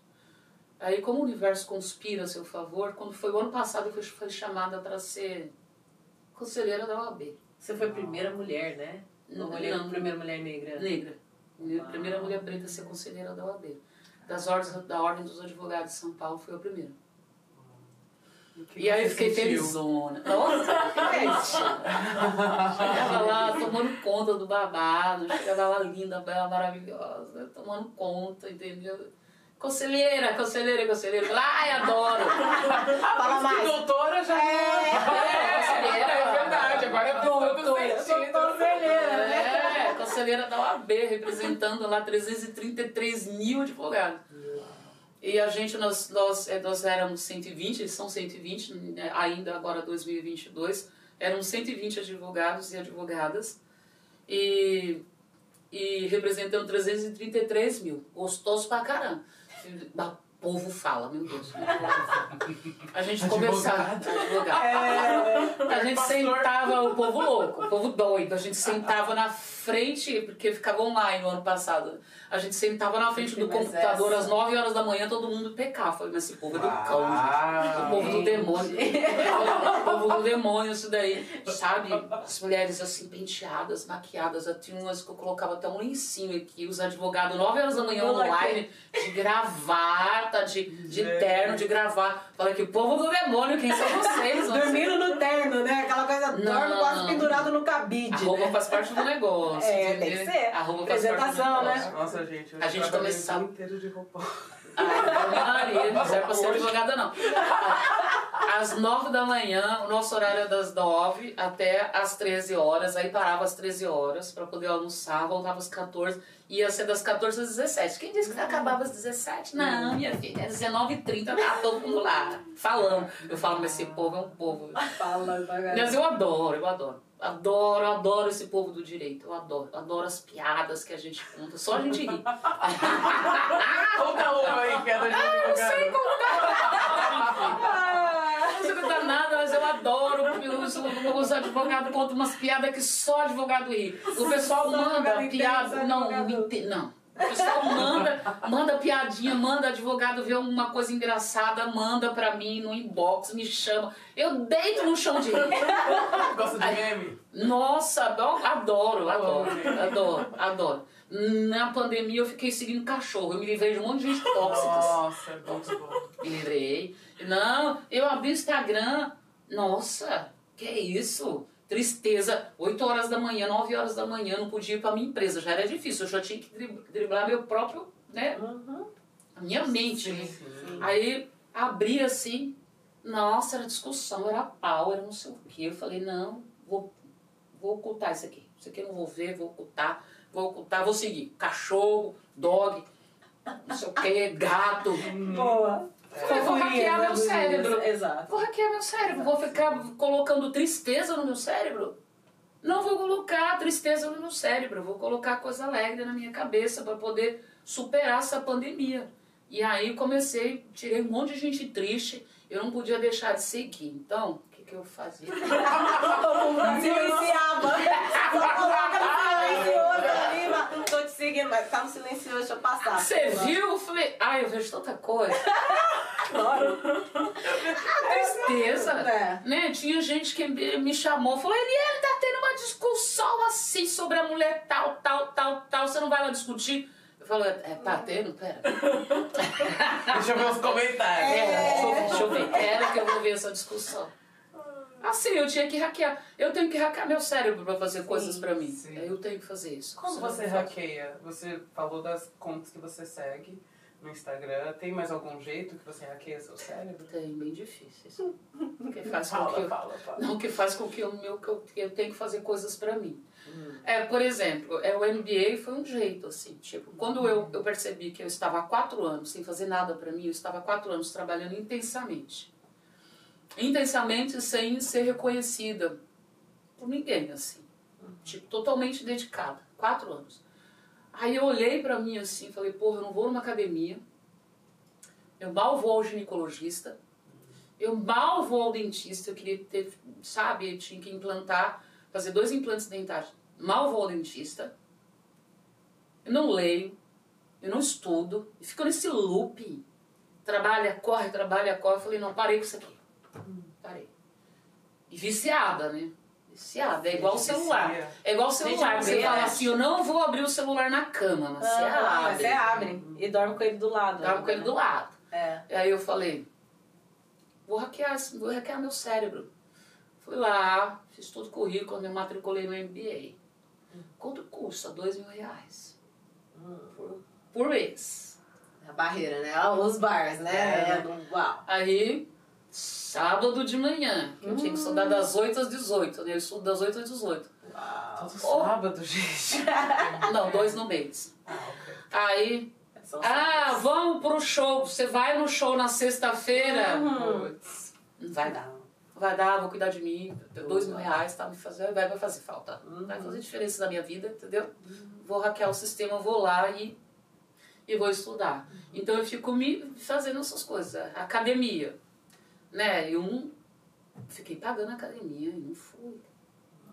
Porque a academia era baratinha. Aí não fui na academia. Entendeu? Então, tipo, né? Aí mudei toda a minha alimentação, parei de comer carne vermelha, eu não como mais carne vermelha, mudei a alimentação, levo uma vida mais, mais, mais saudável. E, e sempre estou tentando. Vou na academia, paro, vou na academia, paro, tem que ir, voltar. A academia é sempre, é sempre assim, né? A gente começa na Mas segunda e a gente menina, volta. mas menina, é a gente, a gente pega uma certa idade, o, o músculo sai no ar, a gente engorda respirando, assim. sai no ar, você toma um vento, o músculo foi embora. a primeira vez que eu ouço essa. Primeira vez que eu Menina, ouço puta eu tinha uma coxa desse tamanho, 120 de perna. Eu, eu tinha uma coxa, você sabe, gigantesca assim. Cadê? Tá com essa coxinha aqui, entendeu? Tá com essa coxinha aqui. Né? Um bíceps saudável, tríceps, não tem mais nada. Porque é assim, né? Toma um vento ali, o vento bate no cabelo, leva o músculo. Leva junto. Entendeu? Em contrapartida, eu dou umas 5 respiradas mais profundas e engordo 3, 4 quilos, né? Olha Ah, a gente engorda só de respirar, minha filha. Só de respirar. Pronto, engordei meio quilo agora. Você não é daquelas. Ai, é, envelhecer é privilégio. Ninguém, né? Ninguém. Privilégio. Quem fala isso é porque ainda tem, sei lá, 80 anos pra ficar velho, né? É Ah, que envelhecer né? privilégio. É. A única coisa. Oxe, eu não acho, não. Sei Eu não lá, acho que- mesmo. Eu gostava muito bem de quando eu tinha meus 35 anos, bunduda, coxuda. É. Ixi, inteligente, né? Porque quando você, você pega a cidade de 35 anos, puta, a mulher vira um. Meu, eu virei um, uma outra pessoa. Assim. Hum. Eu vi um mundo de, de, sabe, a minha ingenuidade, a minha bondade feminina, ela foi pro espaço. Ela muda. A minha bondade feminina, ela falou assim: eu não quero mais ser boazinha. Eu não quero mais. Acabou. Acabou esse negócio de querer agradar grego, troiano, o tio, a tia, meu irmão, meu filho, meu chefe, a porra toda. Eu peguei 35 anos eu falei: Adeus. quem aproveitou, aproveitou. Quem não aproveitou, Nossa. chupa. Deus. Porque a gente tem uma outra inteligência, né? A gente tem uma outra visão. E você tá linda, gostosa, maravilhosa e com uma cabeça incrível. Hum. Incrível, você tá maravilhosa, assim. Então, eu, por mim, eu tinha parado nos 35 anos, né? Minha mãe sempre fala, nossa, nos meus 30, mas tava tão gata, né?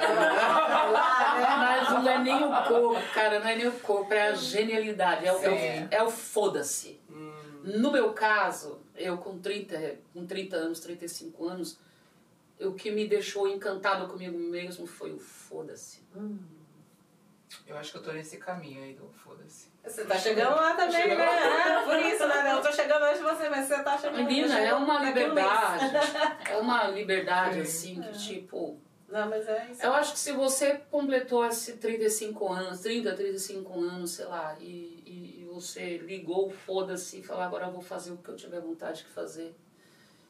Ou se você não fizer, você não vai fazer mais.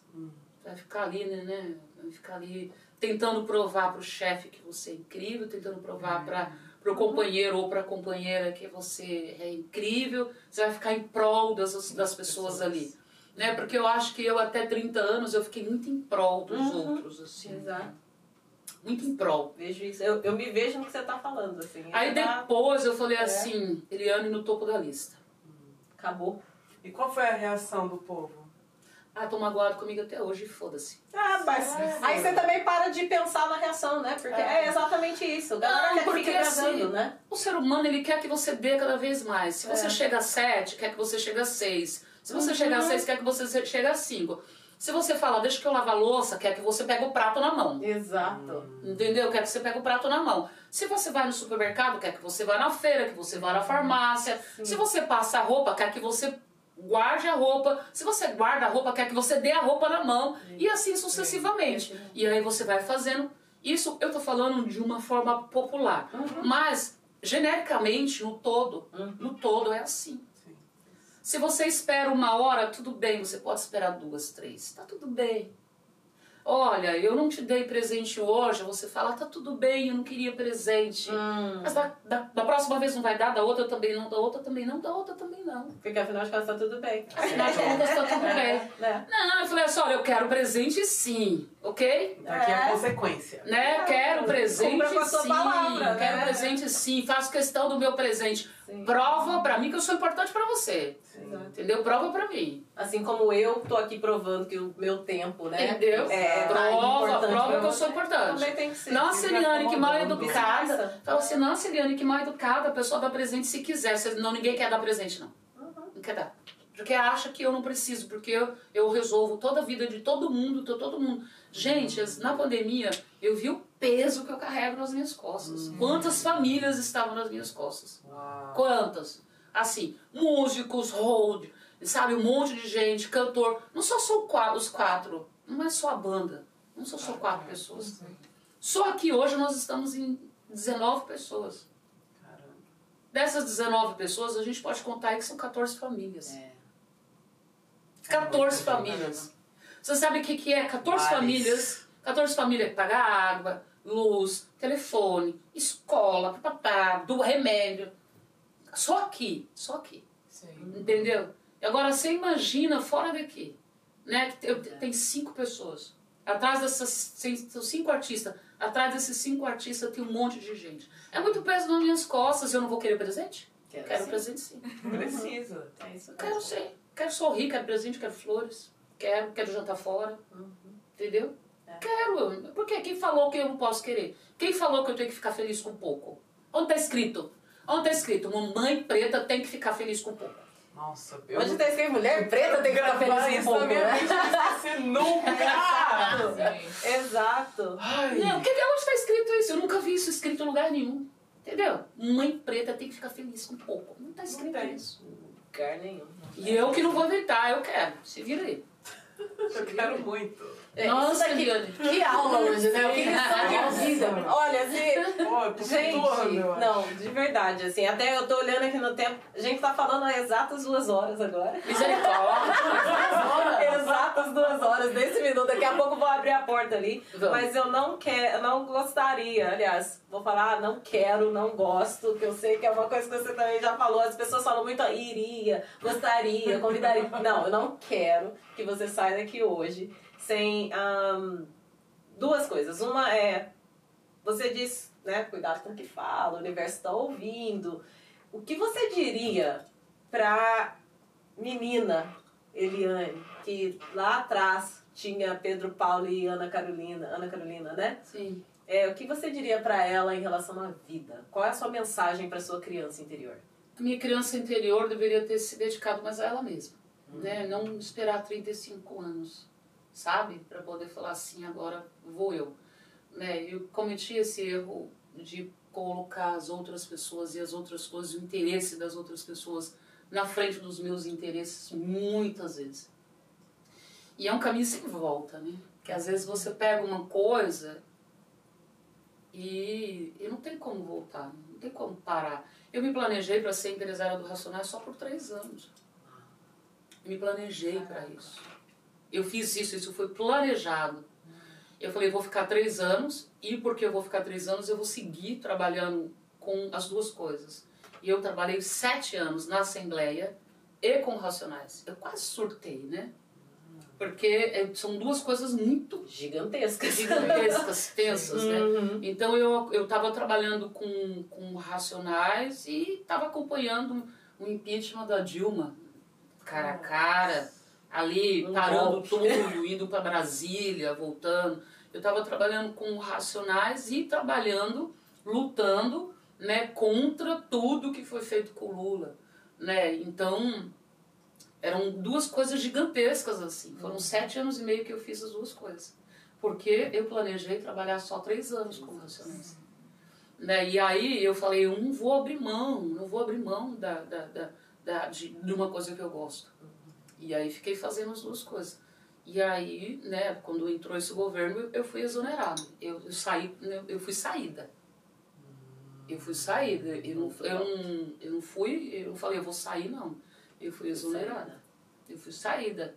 E, e, e foi difícil para mim. Não foi fácil, não. Não foi fácil. Perder o meu lugar para um em branco que não sabe fazer o que eu faço. E que não fez, e que não vai fazer, entendeu? Foi bem difícil. Que não deveria estar ali, né? Porque também não é lugar dele de não é fala. lugar de fala, Sim. né? Não é Mas de fala. eu falaria isso pra Eliane. Eliane se coloca em primeiro lugar. Porque é bem difícil pra mim me colocar em primeiro lugar. Até hoje. Até hoje é bem difícil. Pra eu estar aqui, eu tive que literalmente tocar o foda-se. Falei, olha, cada um, cada um sabe o que tem que fazer, cada um faz o seu e tudo bem. Entendeu? Cada um faz o que tem que fazer e vai lá. Porque é muito importante pra mim estar com essas mulheres pretas, é muito importante. Que honra. Isso é uma honra.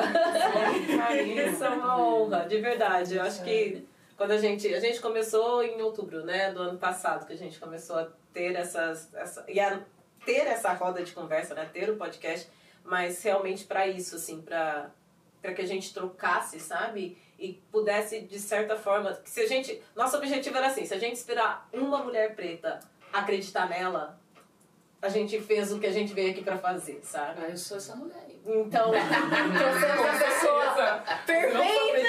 Inspira. Como faz outras mulheres acreditarem nelas também. Exato. né?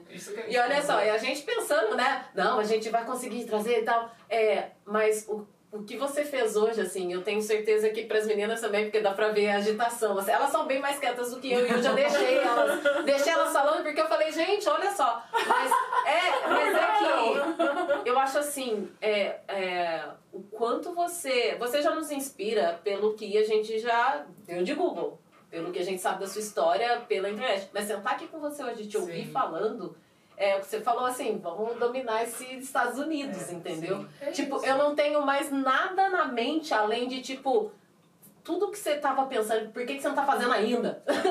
Sabe? Entendeu? A É gente não. A gente, É. a gente tem muito medo do não. Sim. E, e aí existe a palavrinha resiliência.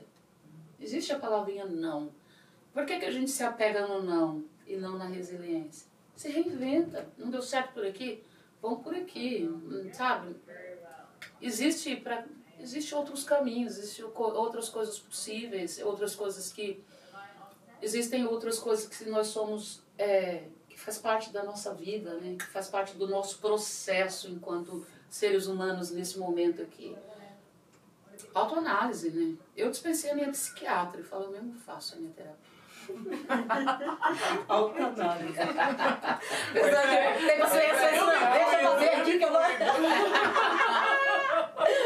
É bom, É o cuidado, né? Aquela. É incrível. É, tem que encontrar meios de, de, de ter a mente um pouco mais saudável. Mas É fácil? Não, não é fácil. A gente está brincando. É fácil? Não é fácil. Tem que hackear você, você tem que se hackear. Tem, tem que hackear. Tem, é, né? Porque a gente gosta. Nós somos mulheres, mulheres pretas adoram cuidar. A gente adora cuidar de gente, a gente adora cuidar das pessoas, a gente se sente bem, né? A gente se sente bem fazendo as coisas que a gente faz. E não é para mudar, pode cuidar, mas se coloca no topo da lista, sabe? A gente gosta de ir no supermercado, tem mulher que gosta de cozinhar, tem mulher que gosta de, de limpar uma casa, de dar comida na boca. E pode fazer isso, e deve fazer isso, porque faz bem. Não é para deixar de fazer. Não é para deixar porque a gente nasceu, a gente tem na nossa essência essa coisa. De pôr no colo, de fazer uma comida, de fazer uma massagem no pé. Eu gosto de fazer massagem no pé da minha filha. Eu faço massagem, eu gosto de levar café na cama para ela. Eu levo café na cama para minha filha. Entendeu? Meu filho não mora comigo, ele fica doente. Tô indo aí levar o remédio para você. Mãe, mas é uma, uma hora da manhã. Eu falei, uma hora da manhã, mas eu vou de carro. Podia ser uma hora da manhã, eu ia de a pé. Entendeu? Então eu gosto de cuidar. E a gente gosta de cuidar. E é para seguir cuidando. No entanto, a gente pode fazer as duas coisas: cuidar das pessoas e cuidar da gente. Então eu tenho que fazer isso. Eu tenho que me hackear para cuidar de mim, entendeu? Quando eu não vou fazer as unhas, eu gosto de fazer. Quando eu vou fazer as unhas, as manicure, falar assim: Mas Eliane, o que aconteceu? Tá doente? Né? Porque eu tenho que ir lá, porque me incomoda, porque eu gosto de fazer. Entendeu? Então é, é mais ou menos isso, fazer, fazer momento, as coisas. Né? Você pode muito bem fazer uma mesa bonita para a sua família, para o seu companheiro, para sua companheira, ou pôr a comida no prato, se for uma vez ou outra, ou toda vez não quer folga. Aí é folgado. Não, folga. Pôr a comida no prato, servir. Pode fazer um carinho no pé, pode fazer o que quiser fazer. Você pode se dar, pode fazer coisa boa para as pessoas. E a gente tem que seguir fazendo coisas boas para as pessoas. Né? A gente não pode deixar essa energia ruim. A gente, as pessoas ficam tentando a gente para a gente colocar o que a gente tem de ruim nosso para fora. Né? Eu fico, eu fico, olha, hoje, hoje eu fui tentada. Teve gente que tentou fazer com que eu perdesse meu réu primário. Mas eu me segurei. vai ser hoje. Não, vai ser hoje que vai isso vai acontecer. Mas tem gente que tenta eu falo, Deus, por favor, né, me mantém, me mantém boa, porque hum. eu quero seguir, mas o pessoal provoca a gente. Ajuda a minha A todo momento. Né, provoca, provoca. Mas eu, né, que eu tenho consciência, né, tenho consciência. Ah, então, e a última pergunta, né, a gente está aqui, infelizmente, encerrando, mas ah, a gente está encerrando um episódio muito mais que especial, emocionante assim mesmo, inspirador, é uma honra ter Obrigada. você aqui com a gente, conselheira. conselheira, não só da OAB, mas conselheira de vida mesmo, de vida. porque que, o que você trouxe aqui hoje para essa roda de conversa com a gente, assim, é muito mais do que qualquer descrição que eu poderia ter lido ou qualquer entrevista que eu vi sua. É, essa roda de conversa hoje que a gente teve, sentar aqui nesse nosso sofá. A gente tá de cenário novo, a gente nem falou isso, a gente tá com outro cenário hoje. Sim. Mas assim, o cenário é especial porque a pessoa é especial. Você é assim. A gente que agradece. a gente Nossa, agradece muito. Agradecida, super agradecida. Muito mesmo. É um prazer enorme estar com vocês assim. É um presente eu acho que já valeu a pena eu ter vindo para os Estados Unidos e poder ter essa convivência. vai fazer chorar! eu tô aqui super bem. Eu tô hoje composta. Não chorei nenhum momento hoje. Vai fazer chorar. Não, mas isso. a gente vem atrás de coisas boas, né? E eu saí de casa pensando exatamente isso. Eu vou viajar tudo isso, vai ser puxado. Mas eu vou, eu vou, eu vou ter bons resultados, vou encontrar gente boa, encontrar uma, uma mulherada preta lá que vai me dar, vai me dar orgulho de eu ter sabe? Vai ter feito valer a pena. Então, beleza, já posso voltar pro Brasilzão amanhã, entendeu? Check, já conheci a mulherada que eu tinha que conhecer. Demais Vocês isso. são especiais, estão aqui num outro país fazendo coisas especiais, sendo diferente, ajudando mulher preta, ajudando vocês mesmos. E isso é hackear o sistema, vocês estão hackeando o sistema. Acredito que as coisas são difíceis, mas vocês estão no caminho certo. Vamos em frente. Oh my God. Não vou chorar. Muito bem. A Isa está chorando. É, a Isa está chorando pela primeira vez. Tá vendo? Pronto. Olha, gente Muito obrigada. Obrigada. Eliane Dias, nossa conselheira. Pretas em Nova York tá de volta, pessoal. Uau! Gente do céu, eu tô arrepiada. Thank Thank you. Mano, o máximo que eu sei falar. Thank you. Thank you.